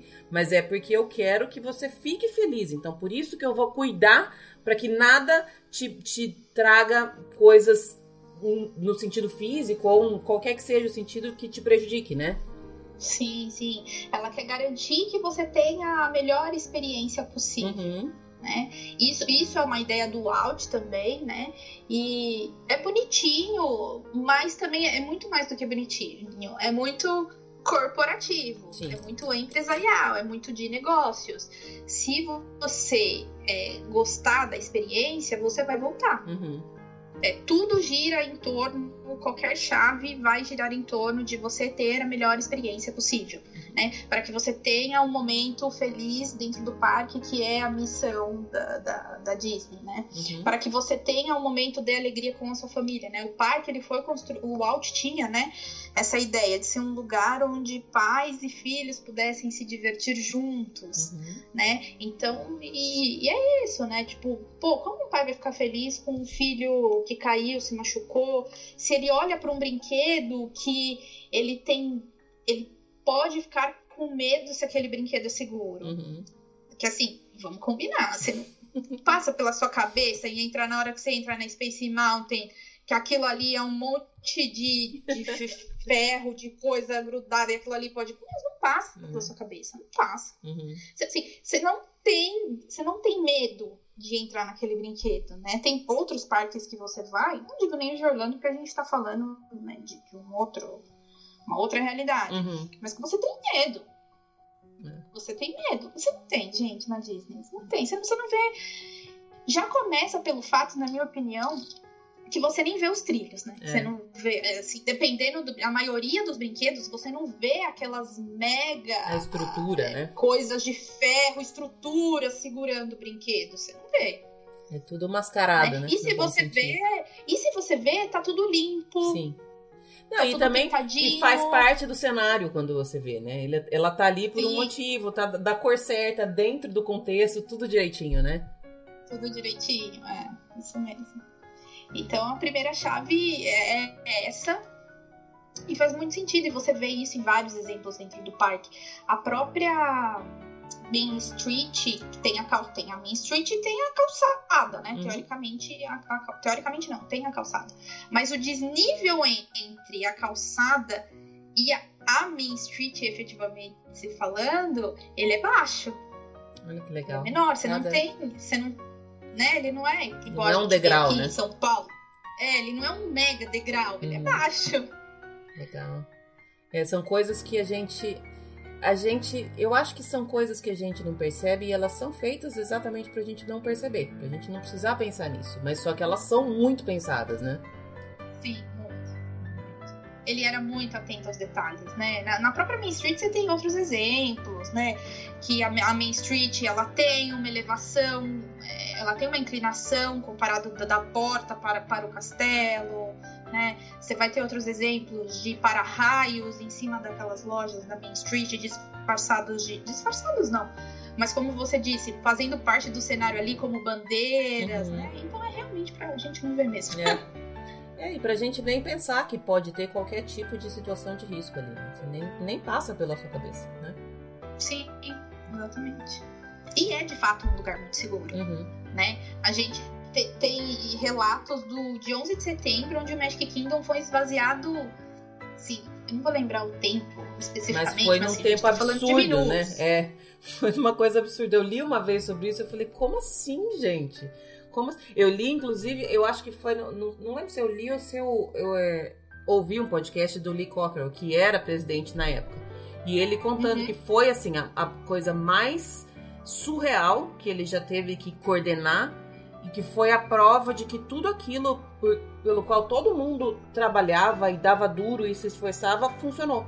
Porque na hora que. Porque, assim, é, não, e é um tipo de situação que você não tem como treinar na, nas mesmas condições de um evento real. Você pode treinar uma evacuação, você pode treinar, mas todo mundo sabe que é um treino. Então, assim, é mais leve quando você treina. Quando você uhum. faz essa coisa, eu acho até que todos os treinos são para que nunca precise acontecer numa, numa situação de verdade. Sim. Mas quando você passa por uma situação dessa de verdade e você vê um, um, perigo real que não foi causado pelo seu parque, não é, não é aquilo que você previu e nem que você causou, mas você tem que colocar em prática tudo aquilo que você já estudou e trabalhou e fez. E aí funciona. Daí, cara, deve, ter, deve ser uma sensação muito legal. Você fala, tudo isso tá certo, é assim mesmo que a gente tem que fazer, né? Processo funciona. É. É. Muito, muito ah, eu acho, assim, eu sou muito suspeita para falar, né? eu acho, assim, muito sensacional, assim, é... Porque é como você disse, é um processo. Uhum. E aí, trazendo isso, né, pra, pra nossa realidade, pô, às vezes a gente tem dificuldade de montar um processo, sabe, de treinamento. É. No, no, Brasil, você não consegue nem chegar na parte de executar. não chega lá. Não chega. Você tem dificuldade para montar, olha, primeiro você faz o A, depois você faz o B, depois você faz o C, e aí como você treina as pessoas para aquilo, como você engaja as pessoas para aquilo, né? E aí foi por conta disso que eu fui muito é, me apaixonando cada vez mais por isso, e aí eu ia, eu fazia esse tipo de pergunta, e não, mas como é que será que eles conseguem? É. É muito né? Tudo bem que eu tô numa escala aqui. Mas mesmo assim, mas é a sua na sua escala, no seu dia a dia, que você tem que fazer funcionar para poder funcionar com 60 e tantos milhões, mil, mil pessoas, né? Exatamente. É. Eu é. acho fantástico. Assim. É, é, é, e é um negócio que não tem fim, né? Quanto mais a gente pesquisa, mais coisa a gente vai aprendendo e mais a gente vai se surpreendendo, né? E depois sim, da segurança, sim. Lari, qual que, é, qual que é a segunda chave? A segunda chave da excelência do atendimento é a cortesia. E quando a gente fala de cortesia, é, é além de ser educado, né? É, é você de fato buscar, você como funcionário Disney, buscar a melhor maneira de construir uma boa experiência para aquela pessoa, né? E às vezes a gente tem muito é, aquela coisa, ah, vou tratar as pessoas como eu gostaria de ser tratado. Não é tratar as pessoas como você gostaria de ser tratado, é tratar a pessoa como ela gostaria Sim. de ser tratada. É. é você buscar qual é a necessidade daquela pessoa né? E os cast members, eles são muito incentivados a buscar contato com, com os guests, né? A gente tem muito esse termo, né, de, de VIP, né, quando uma pessoa é VIP em algum lugar, né? Para Disney, as pessoas até podem ser VIP, mas elas não são VIP no, no no significado de important person, uhum. né? Mas no significado de individual person, né? Porque cada pessoa tem uma necessidade diferente, cada pessoa tá ali por um motivo diferente. Então, os cast members têm uma, uma estatística que em oito horas de parque, e a gente fica bem mais que oito horas no parque, né? Mas... oito horas é fichinha, né? Mas que em oito horas de parque você, você tem ali uma. Você pode ter uma média de 80 interações com os cast members. Uhum. Errado. Em 8 horas tem uma média de 40. É, pensa, 40 pessoas desconhecidas que você vai passar o olhar em algum momento. Né? Então, lá você vê o cast member olhando para você, uhum. você vê um cast member sorrindo para você. Quantas e quantas vezes você é abordado por um cast member já aconteceu comigo também. E não é naquele sentido de tipo, você tá vendo um, um merchandising para te convencer a comprar aquele merchandising. Mas é para ver se ele pode te ajudar, se você. Que talvez aquilo não seja o que você quer, uhum. né? E, e para ele, olha, se não foi isso que você quer e você quiser alguma outra coisa, eu vou atrás para você. Uhum. É muito legal. É? E é legal essa, essa, coisa que você falou, mesmo sendo 40, é muita gente que você passa. Sim. E ainda assim, você eu acho que, eu não sei, pelo menos com todas as pessoas com quem eu conversei, pelo menos uma pessoa dessas 40 fica na memória da gente. Porque ela foi além. E, e assim, se você pensar no mundo normal, na realidade que a gente tem, principalmente no Brasil, a gente pode passar por 40 funcionários de, de, de, X empresas e não lembrar nem da cara, nem do rosto, nem de nada, de nenhum deles. Quantas vezes você já não foi, por exemplo, quantas eu fico pensando, quantas vezes eu já não fiquei hospedada em, sei lá, em um hotel um final de semana inteiro e eu não lembro de nenhuma pessoa. Não, porque, porque foi um atendimento normal, não por ter sido ruim, porque quando é ruim a gente lembra também. Mas Sim. se você não lembra por ter sido bom, não, não foi suficiente, né? Sim, sim. É. E eu deu, assim, da mesma forma como eu, como eu comentei, ah, até já trombei sim com os dois cast members, mas eu já tive Magical Moments também. Uhum. E aí você vai lembrar do cara do Magical Moments, né? Eu lembro do que o cara que me abordou em Disney Springs, em, no World of Disney, uma vez que eu tava vendo um quebra-cabeça, que ele parou para me falar que ele já tinha construído o quebra-cabeça, quantos dias ele levou, e ele falando assim: olha, é realmente difícil, você já fez? Ou seja, qual era o interesse dele em que eu levasse o, o quebra-cabeça? Zero! Uhum. Zero. Né? É, já tive outros exemplos de, de magical moment também, e às vezes coisas até mais simples, porque quando a gente não tem esses conceitos na cabeça, passa despercebido, né? E, e, é realmente que passa despercebido. Mas quando você, você sabe, por exemplo, todas as, as portas das lojas são abertas. Portas fechadas é, aí você pode ser aquela pessoa que fala assim, né? Ah, óbvio, ele quer que você entre para comprar alguma coisa. Ela realmente quer. Só que você tem, você tem um outro olhar para isso, que é portas fechadas intimidam as pessoas. Sim. Hum. E, e, é uma realidade. Né? E isso não precisa ser tá na Disney, isso pode ser aqui, hum. né? Quando você tem uma porta fechada, você, você para pra pensar, tipo, será que eu posso entrar? É. Né? Quando a porta está aberta, você não tem essa dúvida, você sabe que você pode entrar. Né? Então, isso é mais um exemplo de cortesia. É, é, além, por isso que eu digo que é além do ser educado. É além de você segurar a porta do elevador para alguém, é além de você abrir a porta para o seu um vendedor numa loja abrir a porta para você entrar ou para você sair, né? É além disso. É, é de fato você tentar dar ali um momento de, acho que até pertencimento cabe Sim. a palavra aqui, né, uhum. para pessoa. pro guest, né? De se, de, se, sentir parte daquilo, né? Independente da, da, da, sua história, do que. Às vezes você, é igual você falou, às vezes você tá ali só olhando, você não vai comprar nada. E o cara vai conversar, o cast member vai conversar com você com o mesmo entusiasmo e te passar as mesmas informações do que se você fosse comprar a loja inteira. Ele não quer saber, Sim. na verdade, se você vai comprar ou não. Ele quer que Exatamente. você se sinta bem ali naquele lugar. Você pode ficar aqui, você pode olhar tudo que você quiser. Não me interessa se você vai comprar ou não. Esse lugar também é seu, né? Sim. Sim. E você pode ir embora sem comprar nada, que ele vai continuar com aquele sorrisão uhum. e tudo bem.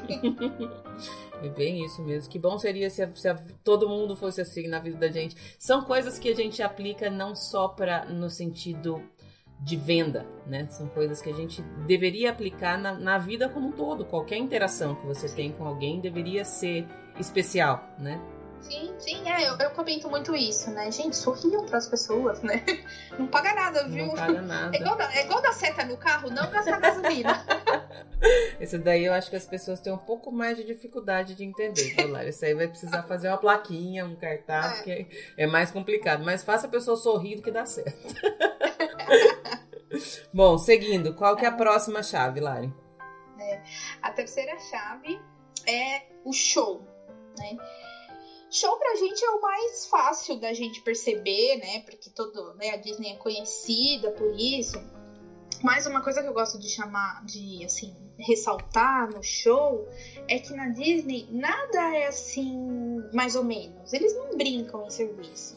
Não tem uma paradinha mais ou menos não tem uma atraçãozinha mais ou menos, não tem uma fila mais ou menos. É tudo em alta qualidade, né? De novo a ideia do out de se preocupar com os detalhes, né? De fazer as pessoas estarem pertencentes àquele lugar.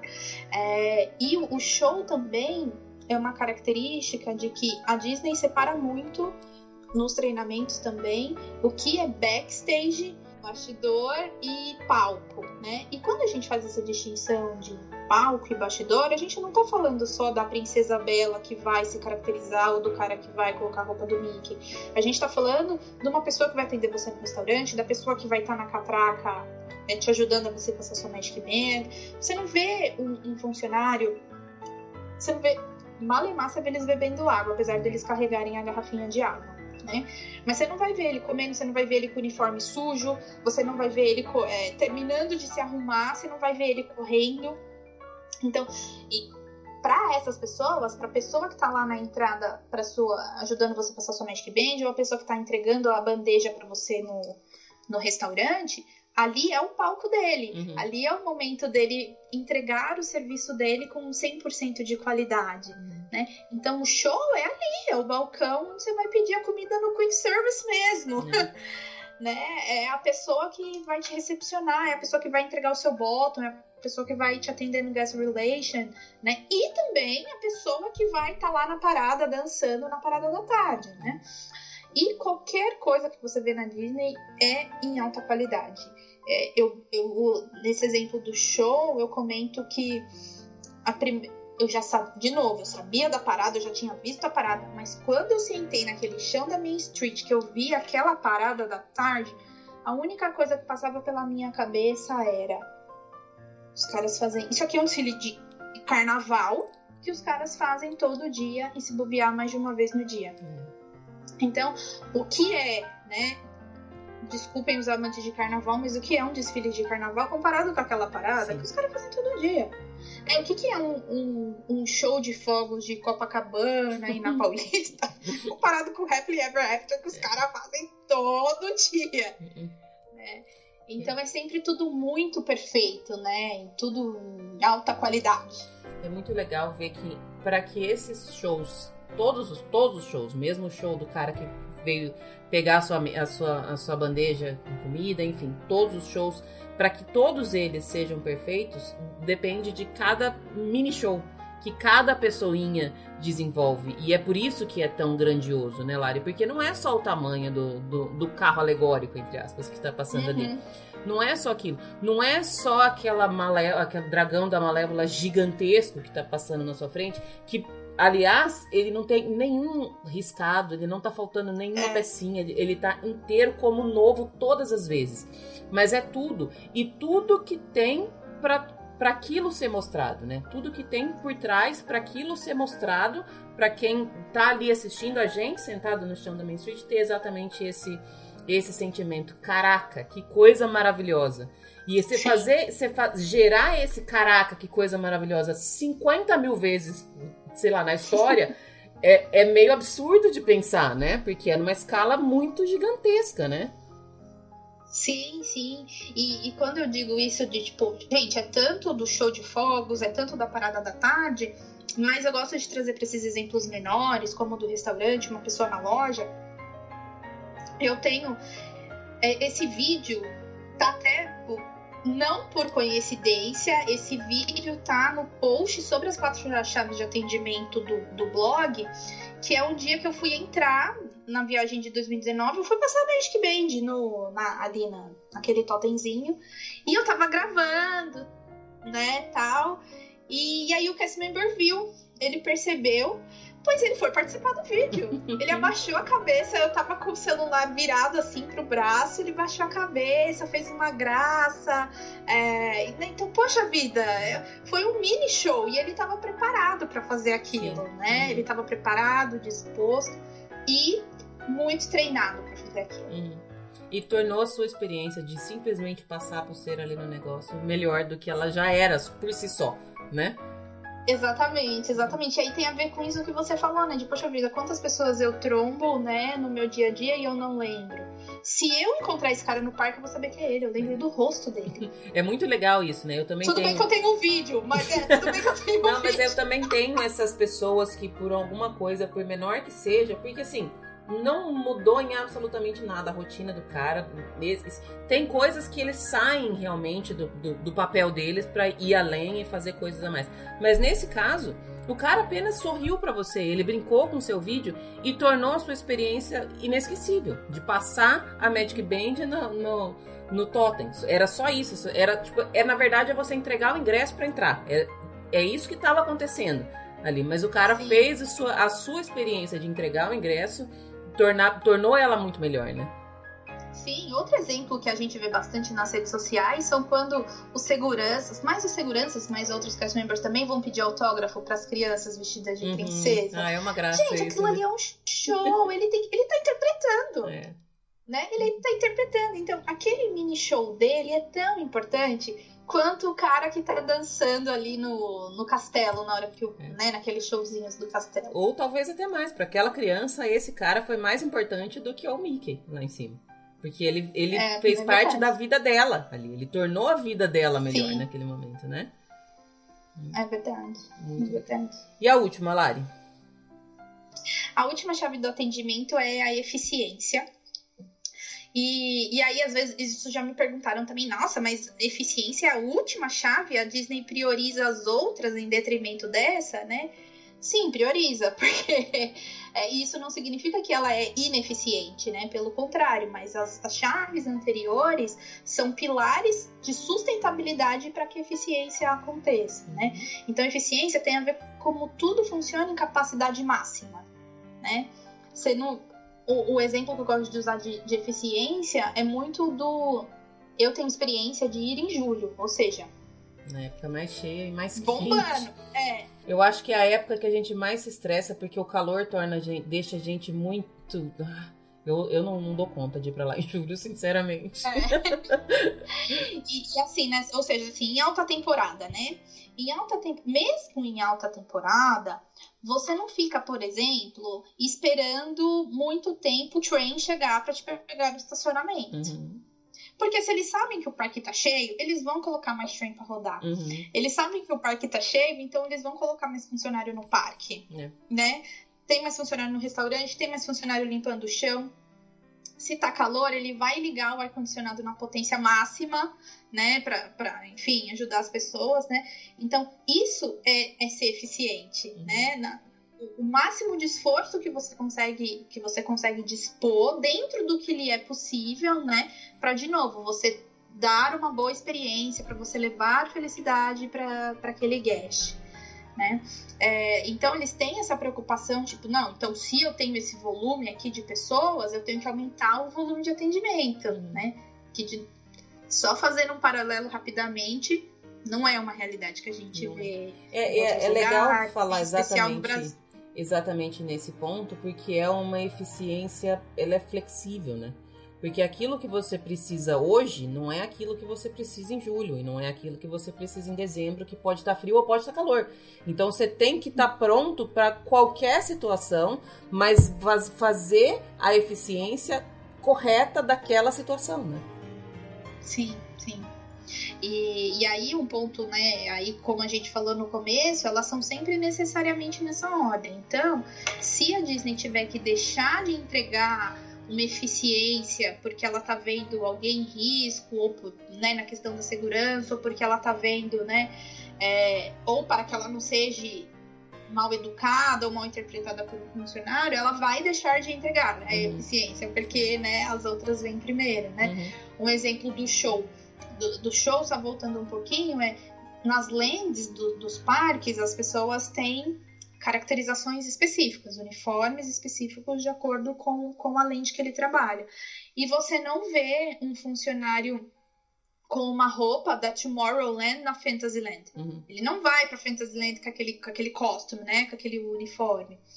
Mas, se ele precisar ajudar uma pessoa que tá ou em risco, se ele tá vendo, sei lá, um carrinho de bebê que vai atravessar e vai trombar com alguma coisa, aí ele vai. Ele pode. Ele tem, au- né, ele tem autonomia pra de- deixar o show, não apresentar o show em detrimento da segurança. É isso, eu, quando eu ouvi falar dessa, dessa questão de uma em detrimento da outra, da ordem correta, eu me lembrei muito bem de um dia eu tava eu tava lá no começo da Main Street e aí já estavam começando a fechar as, as- os caminhos porque ia começar a parada e eu queria ir lá pra trás. E aí tem um momento que você não dá pra você passar, porque fecha tudo. O, o, o negócio vai passar por ali, a parada vai passar, as pessoas têm que ficar nos lugares determinados. E aí eu correndo, pra dar tempo de eu passar, eu passei por baixo da cordinha. Mas eu levei uma bronca da cast member, mas uma bronca que... Minha nossa, tipo, e assim, eu, sei lá, eu tinha 10 passos pra atravessar, eu tava quase do outro lado. Eu voltei e fiquei onde eu tava. E daí eu fiquei meio brava na hora, porque eu fiquei pensando, falei, putz, eu só queria passar por ali. Mas daí depois eu pensei, e aí depois eu fui lá falar com ela. Porque eu vi que ela tava ali, era uma, uma cast member de custodial, e ela tava limpando ali naquela área. Depois eu fui lá e pedi desculpa pra ela, porque eu devo ter feito uma cara muito feia pra ela. E daí ela falou, ela falou assim, olha, você sabe por que, que a gente faz isso? Porque esse loca- local aqui, pode ser que a- o carro que ainda, o carro alegórico lá, o, o negócio que vai passar, que ainda não tá aqui perto, mas pode ser que ele passe por aqui e passe em cima do seu pé. Pode ser que aconteça tal coisa que te machuque. Esse local não é pra você passar. Então, se eu tiver que brigar com você, se eu tiver que deixar de ser é, simpática com você, ela, eu lembro dela cont- contando tudo isso e na maior boa vontade, sabe? Foi super, super. E me, me deu um tapa na cara praticamente, né? E aí ela falou: eu, eu, eu preciso deixar de ser a cast member que te faz sorrir para cuidar da sua segurança se você não tá cuidando. Você deveria cuidar da sua segurança, porque aqui você não podia entrar, tava fechado. Mas já que você não cuidou, então eu posso sair do me- do meu papel de, de ser simpática, de ser legal, de te trazer coisas mágicas para cuidar da sua segurança para você. E isso ficou muito marcado para mim também. Sim, sim. Esse exemplo da segurança tem.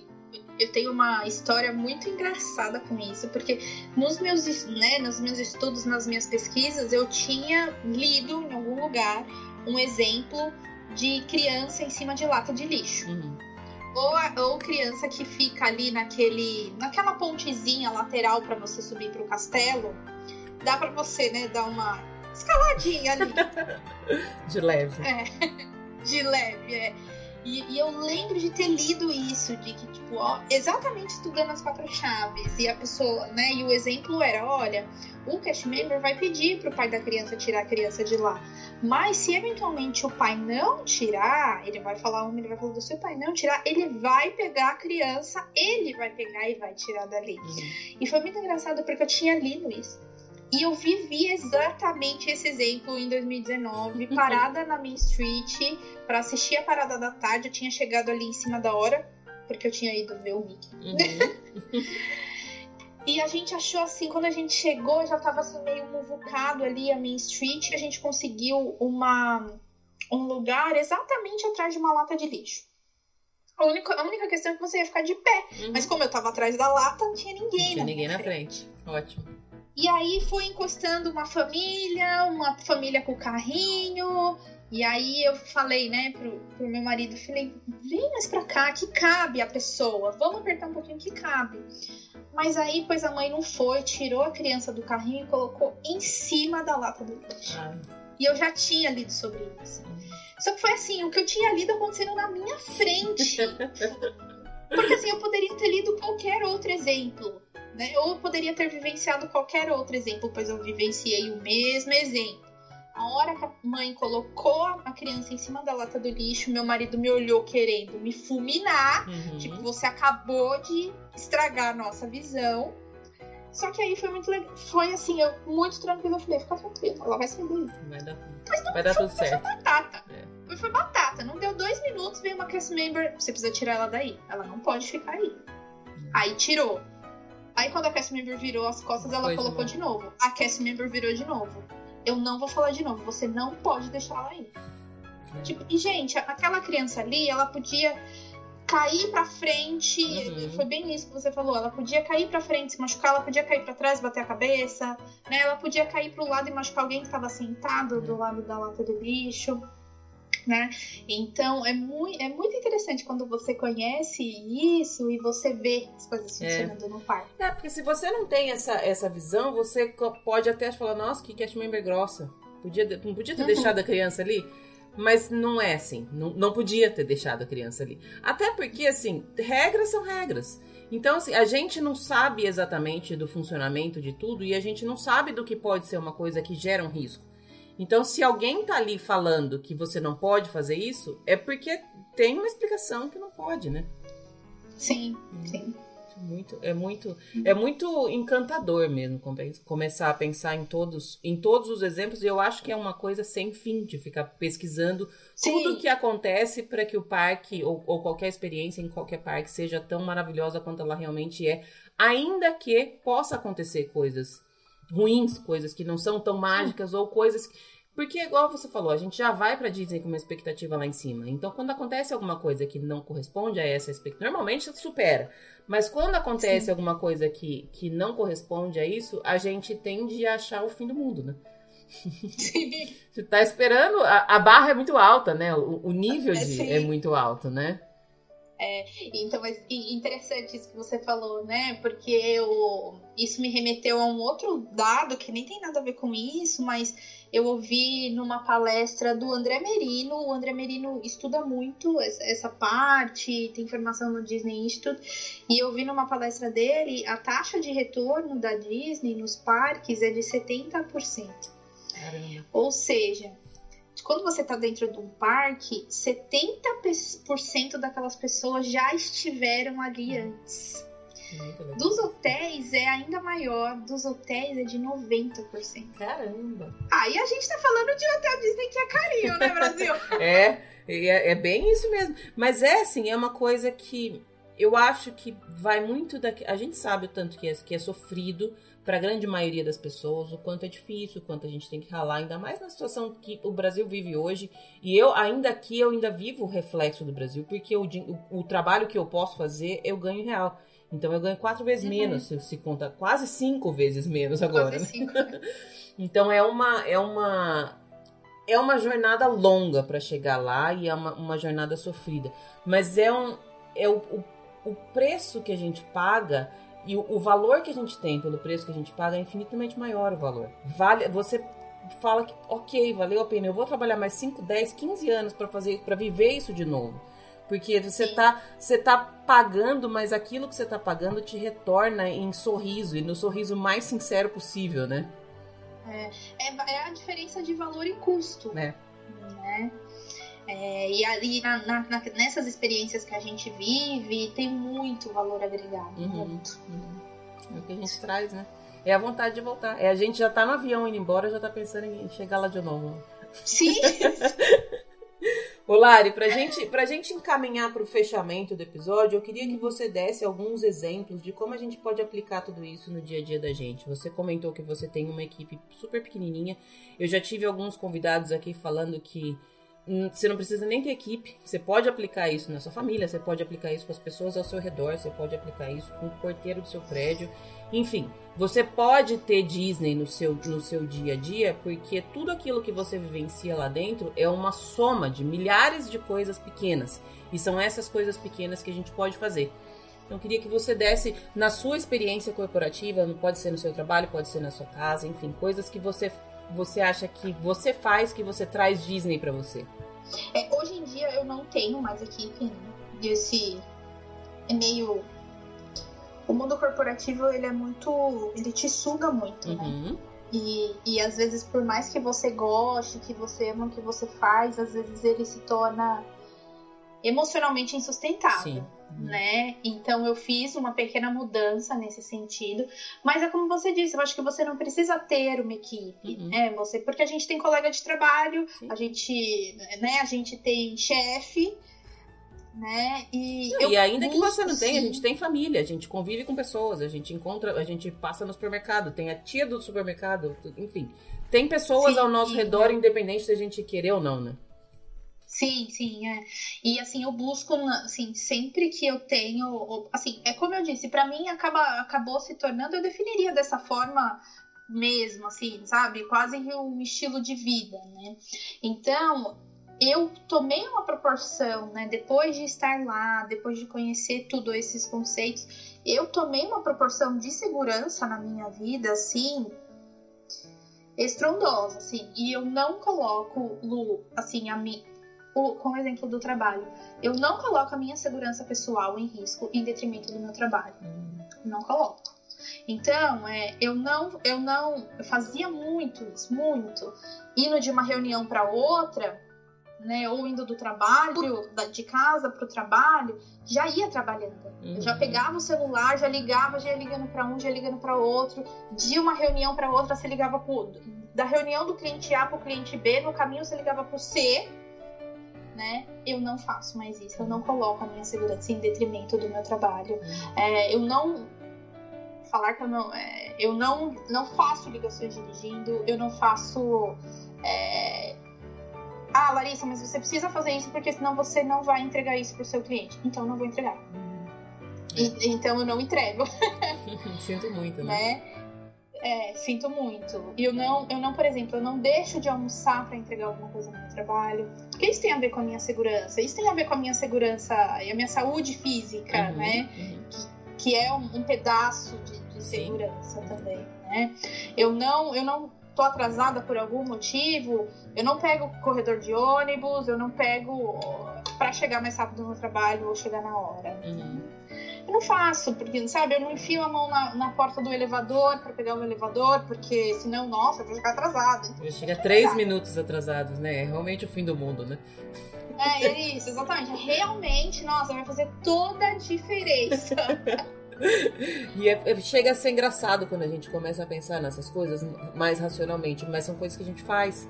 São coisas que a gente. O que, que você ganha de ultrapassar um carro pela esquerda, por exemplo, pelo, pelo pela faixa errada? Uhum. Quanto. Nossa, realmente, agora pronto, sua vida resolveu ali naqueles 10 segundos que você foi um pouquinho mais rápido.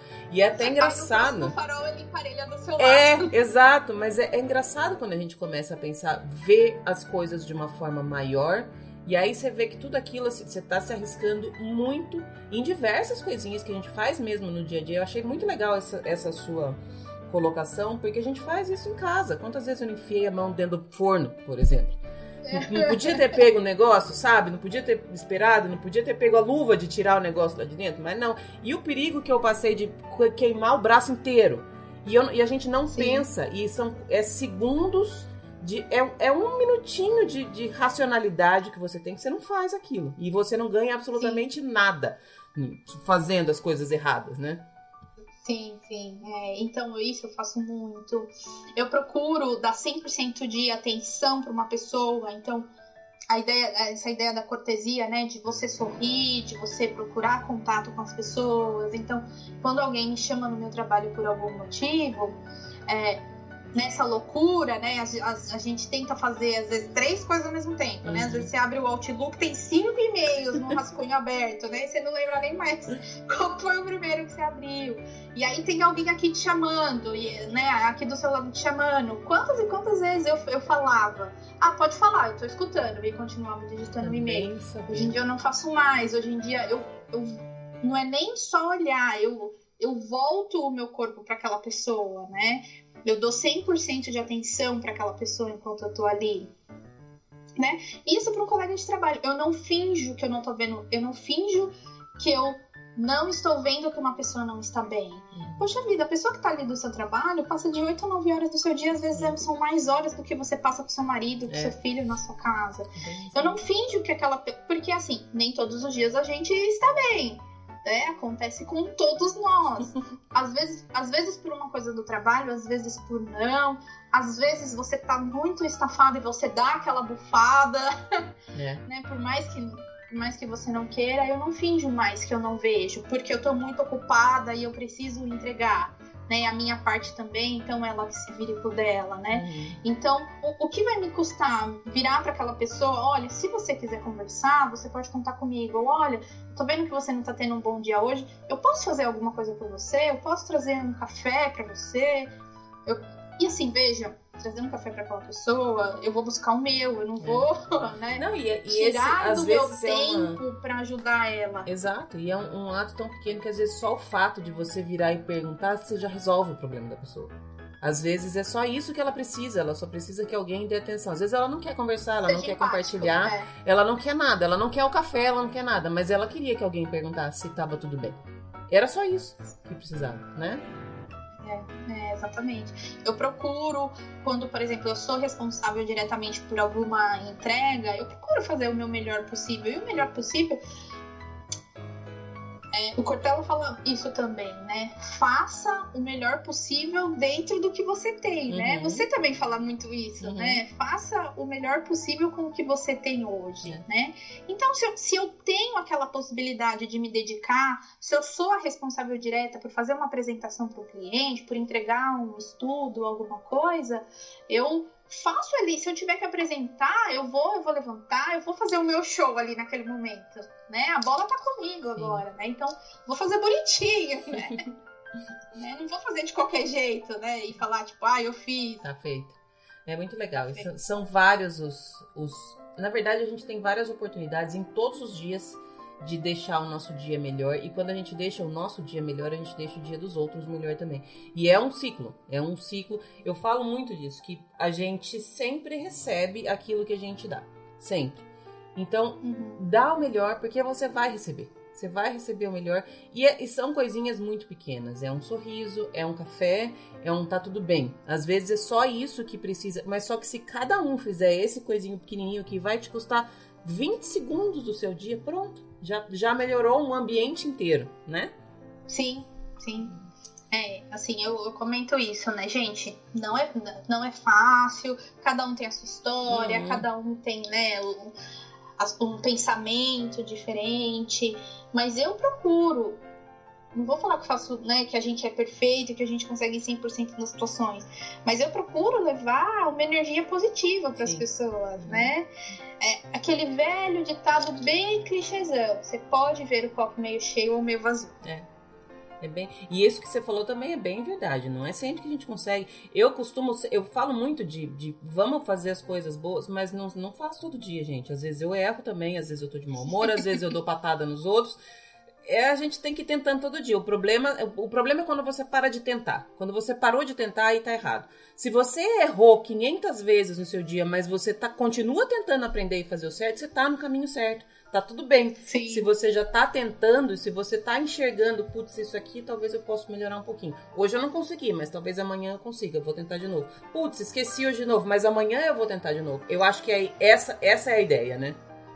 É, é. E, e e também tem um pouco a ver com essa ideia de, de eficiência da Disney, né?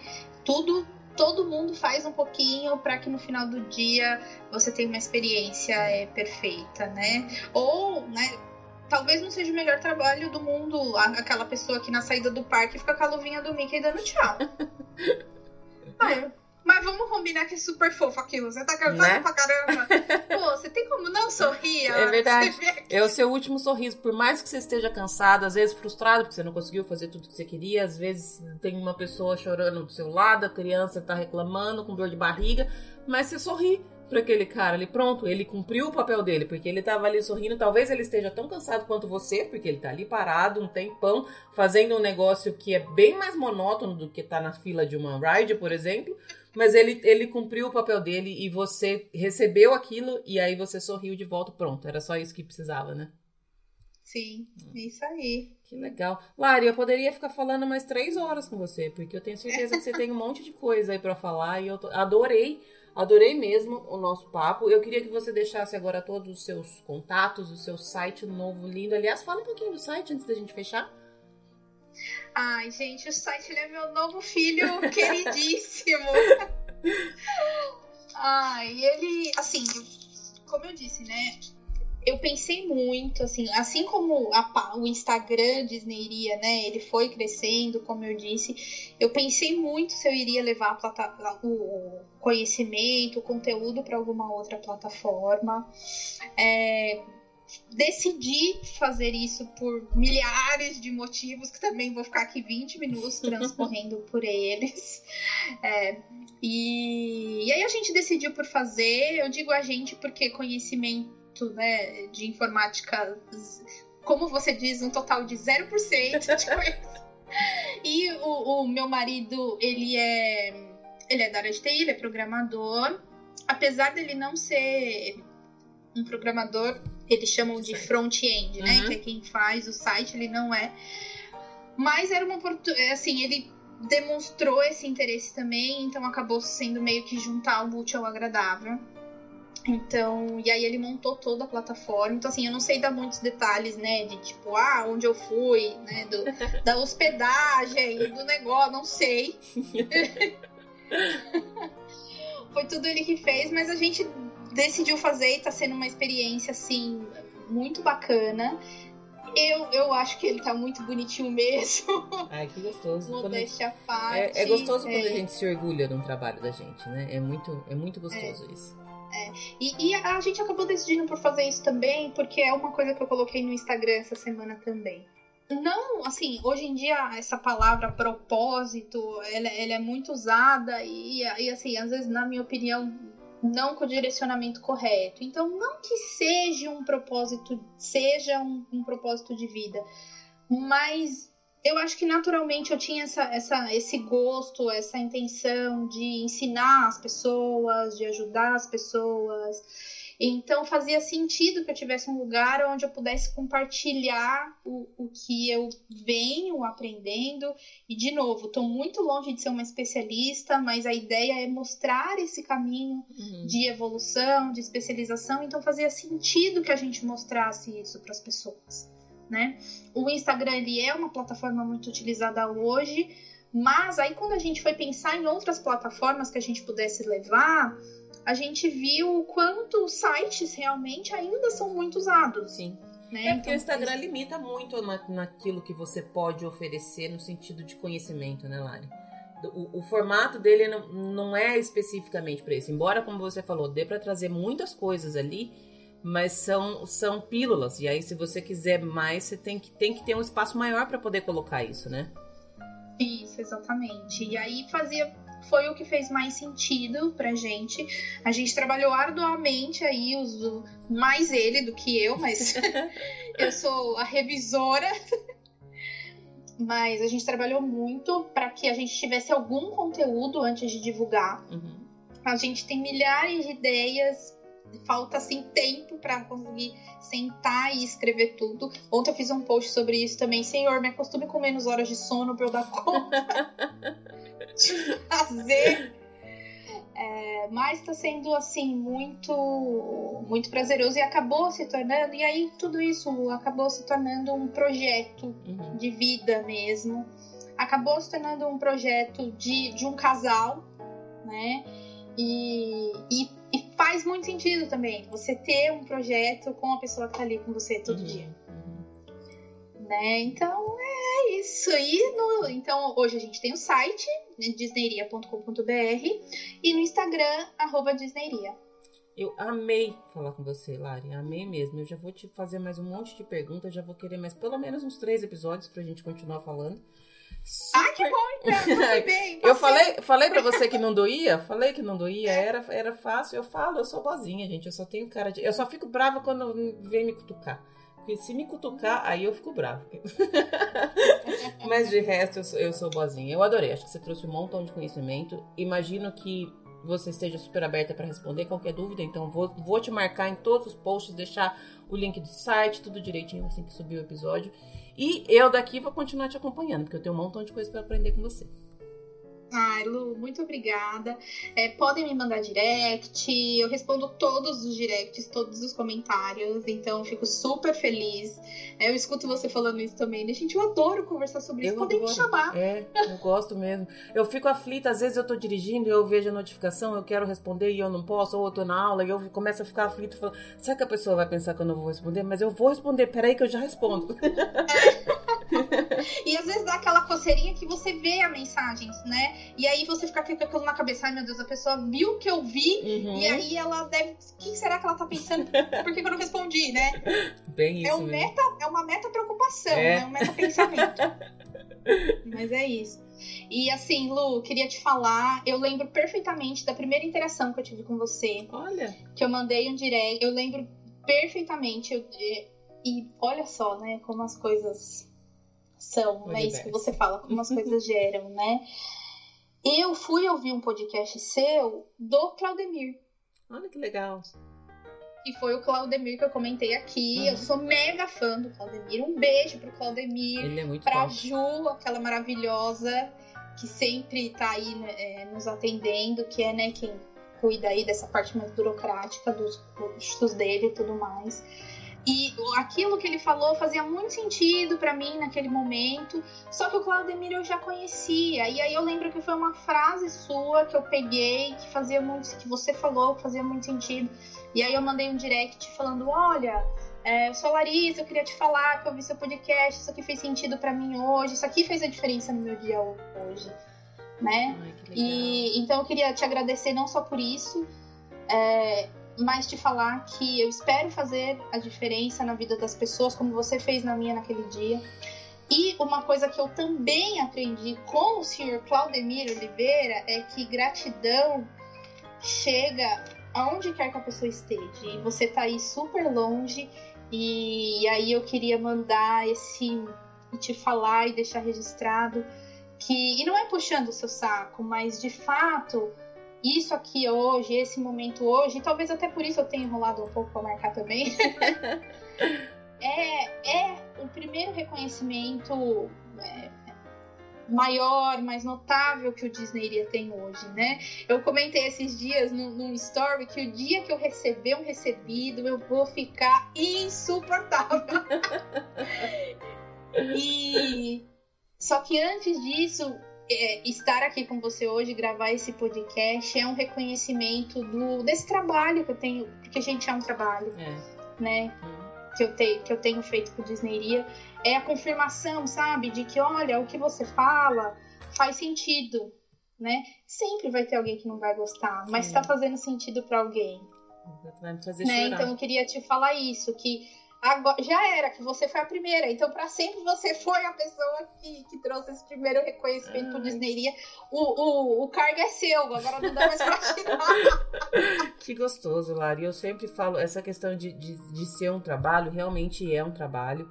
E às vezes as pessoas. Esses dias eu recebi currículo perguntando se eu estava contratando alguém para trabalhar no podcast. Eu falei, eu posso mandar um pouco dos boletos aí para você, se você quiser. Fica super à vontade para me ajudar a pagar. Mas esse tipo de coisa vale muito mais que qualquer reconhecimento financeiro. Então, eu, eu sou muito.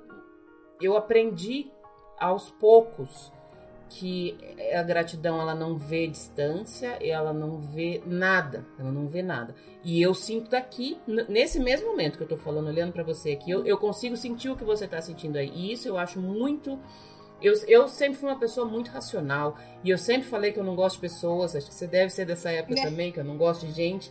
E aí eu me surpreendo todo dia, porque eu sinto a presença dessas pessoas. E eu, se eu falasse isso há dois anos atrás, eu ia achar, nossa, que, que ridículo, olha o que, que ela tá falando, olha essa pessoa. Que... e aí hoje eu sou essa pessoa que, que sente que tá com o olhinho cheio de lágrima aqui de ouvir você falar. Então, assim, da mesma forma que você é grata, eu sou grata por você compartilhar isso, porque você fez a minha noite agora muito melhor, mas muito melhor mesmo. Ai, que bom, fico feliz. Estamos aqui para isso. Obrigadíssima, Lari. Amei falar com você. A gente continua se falando depois. Gente, muito obrigada. Espero que vocês gostem. Qualquer coisa estamos por aí. Então, até a próxima, então. Tô aqui. um beijo. beijo, Lu.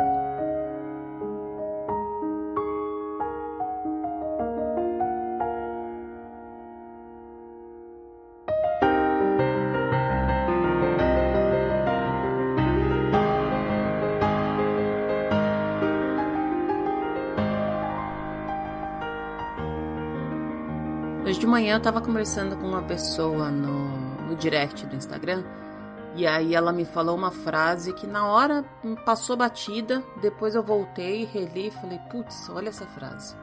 A frase que ela falou foi a seguinte: A vida é muito generosa. Engraçado porque ela estava me contando que tem se preparado para a corrida da, da Wine Dine. Ela pretende fazer uma das corridas ou duas. Eu não, eu não me lembro exatamente quais corridas, quais as distâncias que ela pretende fazer agora em novembro. Mas recentemente ela teve uma lesão no joelho e agora ela está esperando o resultado de um exame para saber se ela pode ou não fazer a corrida para a qual ela está se preparando há um tempão. Então, se você olhar pelo, pelo lado fácil de olhar, ela não deveria estar tá falando que a vida é tão generosa com ela. A gente sempre tende a pensar que as coisas que estão acontecendo com a gente são injustas. Nossa, que vida difícil, como as coisas são mais complicadas para mim, por que, que tudo dá errado? Sempre tem, né, gente, um, um, um vitimismo. E eu me incluo nessa aí também. Eu tenho tentado me policiar para não me deixar levar por esse vitimismo. Porque eu Acho ele bem prejudicial. Mas a gente sempre tem. A tendência é sempre achar que as coisas de ruim ou as coisas que estão fora do nosso planejamento, que acontecem na nossa vida, são injustas. E mesmo assim, a frase dela foi: A vida é muito generosa. Ela não estava falando exatamente do que aconteceu com ela, mas é engraçado como a gente emana justamente aquilo que a gente é justamente aquilo que a gente verdadeiramente sente. Né? E aí eu fiquei pensando nisso. Eu acho que a minha vida tem sido generosa até demais comigo. Eu olho para trás e eu olho para algumas coisas é, erradas que eu fiz no sentido de não ter sido tão justa ou tão bondosa como eu deveria ter sido, especialmente com os meus pais. Eu já comentei isso algumas vezes aqui que eu me arrependo muito de ter feito, é, de ter dado rugas e cabelos brancos para os meus pais. Eu não fui uma adolescente muito fácil e eu me cobro quase todo dia por conta disso. Eu acho que eu tenho uma dívida muito grande com eles e eu tô correndo atrás para dar motivos para eles se orgulharem de mim é uma das, das minhas metas de vida, sabe? Aquilo que a gente faz todos os dias, a gente pensa, pelo menos um pouquinho, queria que hoje meu pai e minha mãe se orgulhassem de mim. Eu tenho isso para mim. E ainda assim, mesmo eu tendo sido tão, é, sei lá, rebelde, tão adolescente, no real sentido da palavra, com os meus pais, a vida tem sido muito generosa comigo. Eu tenho recebido muitas coisas boas. Eu tenho vivido muitas coisas boas. E muito disso também é graças ao apoio dos meus pais. Aí eu tava chegando em casa da academia e tava pensando, putz, a pessoa tá lá com o joelho machucado, é, talvez não vai poder fazer uma corrida que ela queria fazer, que ela está se preparando, e faz tempo já que ela está me falando que, em novembro ela vai fazer essa corrida, está se preparando, está é, ansiosa, esperando essa data. Mesmo assim, ela está conseguindo enxergar o quanto a vida é generosa. E eu tenho tentado realmente é, fazer jus à generosidade que a vida tem tido comigo. Tenho tentado devolver, tenho tentado ser uma pessoa um pouquinho melhor. Eu tenho tentado parar de reclamar das coisas, porque reclamar não leva a nada, a não ser que você vá fazer alguma coisa para mudar a, aquela situação da qual você está reclamando, só ficar, só reclamar, só falar, só ficar ranzinza, não muda nada. Eu tenho tentado ser uma pessoa melhor no sentido de fazer coisas boas efetivamente, voluntariar em, em, em ações que eu posso, é, ajudar naquilo que eu posso, não só numa, numa escala grande, mas dentro de casa mesmo. Tenho tentado não ser uma mãe tão brava com a cria, por exemplo, tenho tentado não perder a paciência com ela. Faz bastante tempo, na verdade, que a gente não discute aqui. Acho que ela, mesmo sem saber, também está adotando essa mesma postura. É aquela coisa de, de exemplo, né? Não adianta nada a gente explicar, falar, tentar impor se a gente não faz. Tenho tentado sorrir para as pessoas, tenho tentado para as pessoas que eu não conheço mesmo, pessoas na rua, as pessoas que eu vejo por aí, eu tenho tentado ser um pouco mais amigável, porque eu sei que eu tenho uma cara super fechada. Já muita gente me falou que eu tenho cara de brava, que eu tenho cara de antipática e tudo mais, então tenho tentado sorrir um pouco mais para as pessoas e é até legal ver a reação das pessoas que não estão esperando um sorriso de um desconhecido é, e receberem esse sorriso. É gostoso a gente ver isso. Eu tenho tentado ser mais gentil comigo mesma, não me cobrar tanto no sentido de não depreciar as coisas que eu faço e, pelo contrário, valorizar todas as pequenas conquistas. Enfim, eu tenho tentado devolver para a vida tudo aquilo que ela tem me dado. E aí eu estava pensando o que mais eu posso fazer. Porque a gente sempre pode fazer mais, né? A gente sempre pode melhorar um pouquinho. E eu não tô falando de salvar o mundo, não é, sei lá, e, sei lá, abraçar a árvore, alimentar os pobres. Não é, são coisas pequenas, são coisas muito pequenas que se cada um fizer uma coisinha pequena por dia, uma coisinha pequena por semana, que seja, já tem um impacto muito profundo no dia a dia de todo mundo. Eu queria pedir ajuda para vocês nesse sentido também. O que será que a gente pode fazer para melhorar? Para melhorar como pessoa, para melhorar o ambiente, para melhorar o, o, o trabalho, para melhorar o, a escola, para melhorar, sei lá, qualquer, qualquer que seja o ambiente em que você vive, em que você convive. Aonde você pode melhorar? Vocês já pararam para pensar em, em que ponto do seu dia você pode fazer uma coisinha diferente. Às vezes é um segundo de diferença, mas que vai trazer um, um, um retorno, talvez a princípio não palpável, mas um, uma paz de espírito, uma, uma tranquilidade na consciência. Não sei se vocês pensam nisso. Eu tenho, eu tenho Sei lá, eu acho que eu me tornei uma pessoa mais namastê, sabe? mais hashtag gratidão, tudo isso. Mas é porque não tem como, gente. Eu acho que as coisas estão acontecendo de uma maneira muito boa comigo e eu acredito que isso é reflexo do que eu faço e do que eu tento fazer. E eu quero que continue assim e eu quero que melhore. Então, assim, não é uma coisa de eu vou ser melhor para que as coisas aconteçam ainda melhores para mim. Não. Eu acho que eu tô em dívida. Eu tenho muita coisa, eu tenho muito que melhorar, eu tenho muito que fazer coisas boas para ser é, digna de receber tudo aquilo que eu, que eu tô recebendo. E eu queria ajuda. Queria que vocês me dessem mais sugestões. Eu posso ajudar vocês qualquer coisa que seja, em alguma em algum ponto, em algum aspecto da vida de vocês, eu posso mesmo longe, a gente não precisa estar perto às vezes para ajudar. Então, eu queria pedir ajuda e me colocar à disposição. Esse, esse discurso, ele parece um pouco, talvez piegas, mas ele é o que eu tô sentindo, gente. E a gente falou na semana passada de ser verdadeiro com a gente mesmo, fazer realmente aquilo que a gente sente, sem máscaras. E eu tô tentando ainda colocar isso em prática. Eu me sinto todos os dias muito agradecida pela vida e eu acho que eu preciso devolver mais pro universo, porque ele tá sendo bom demais comigo.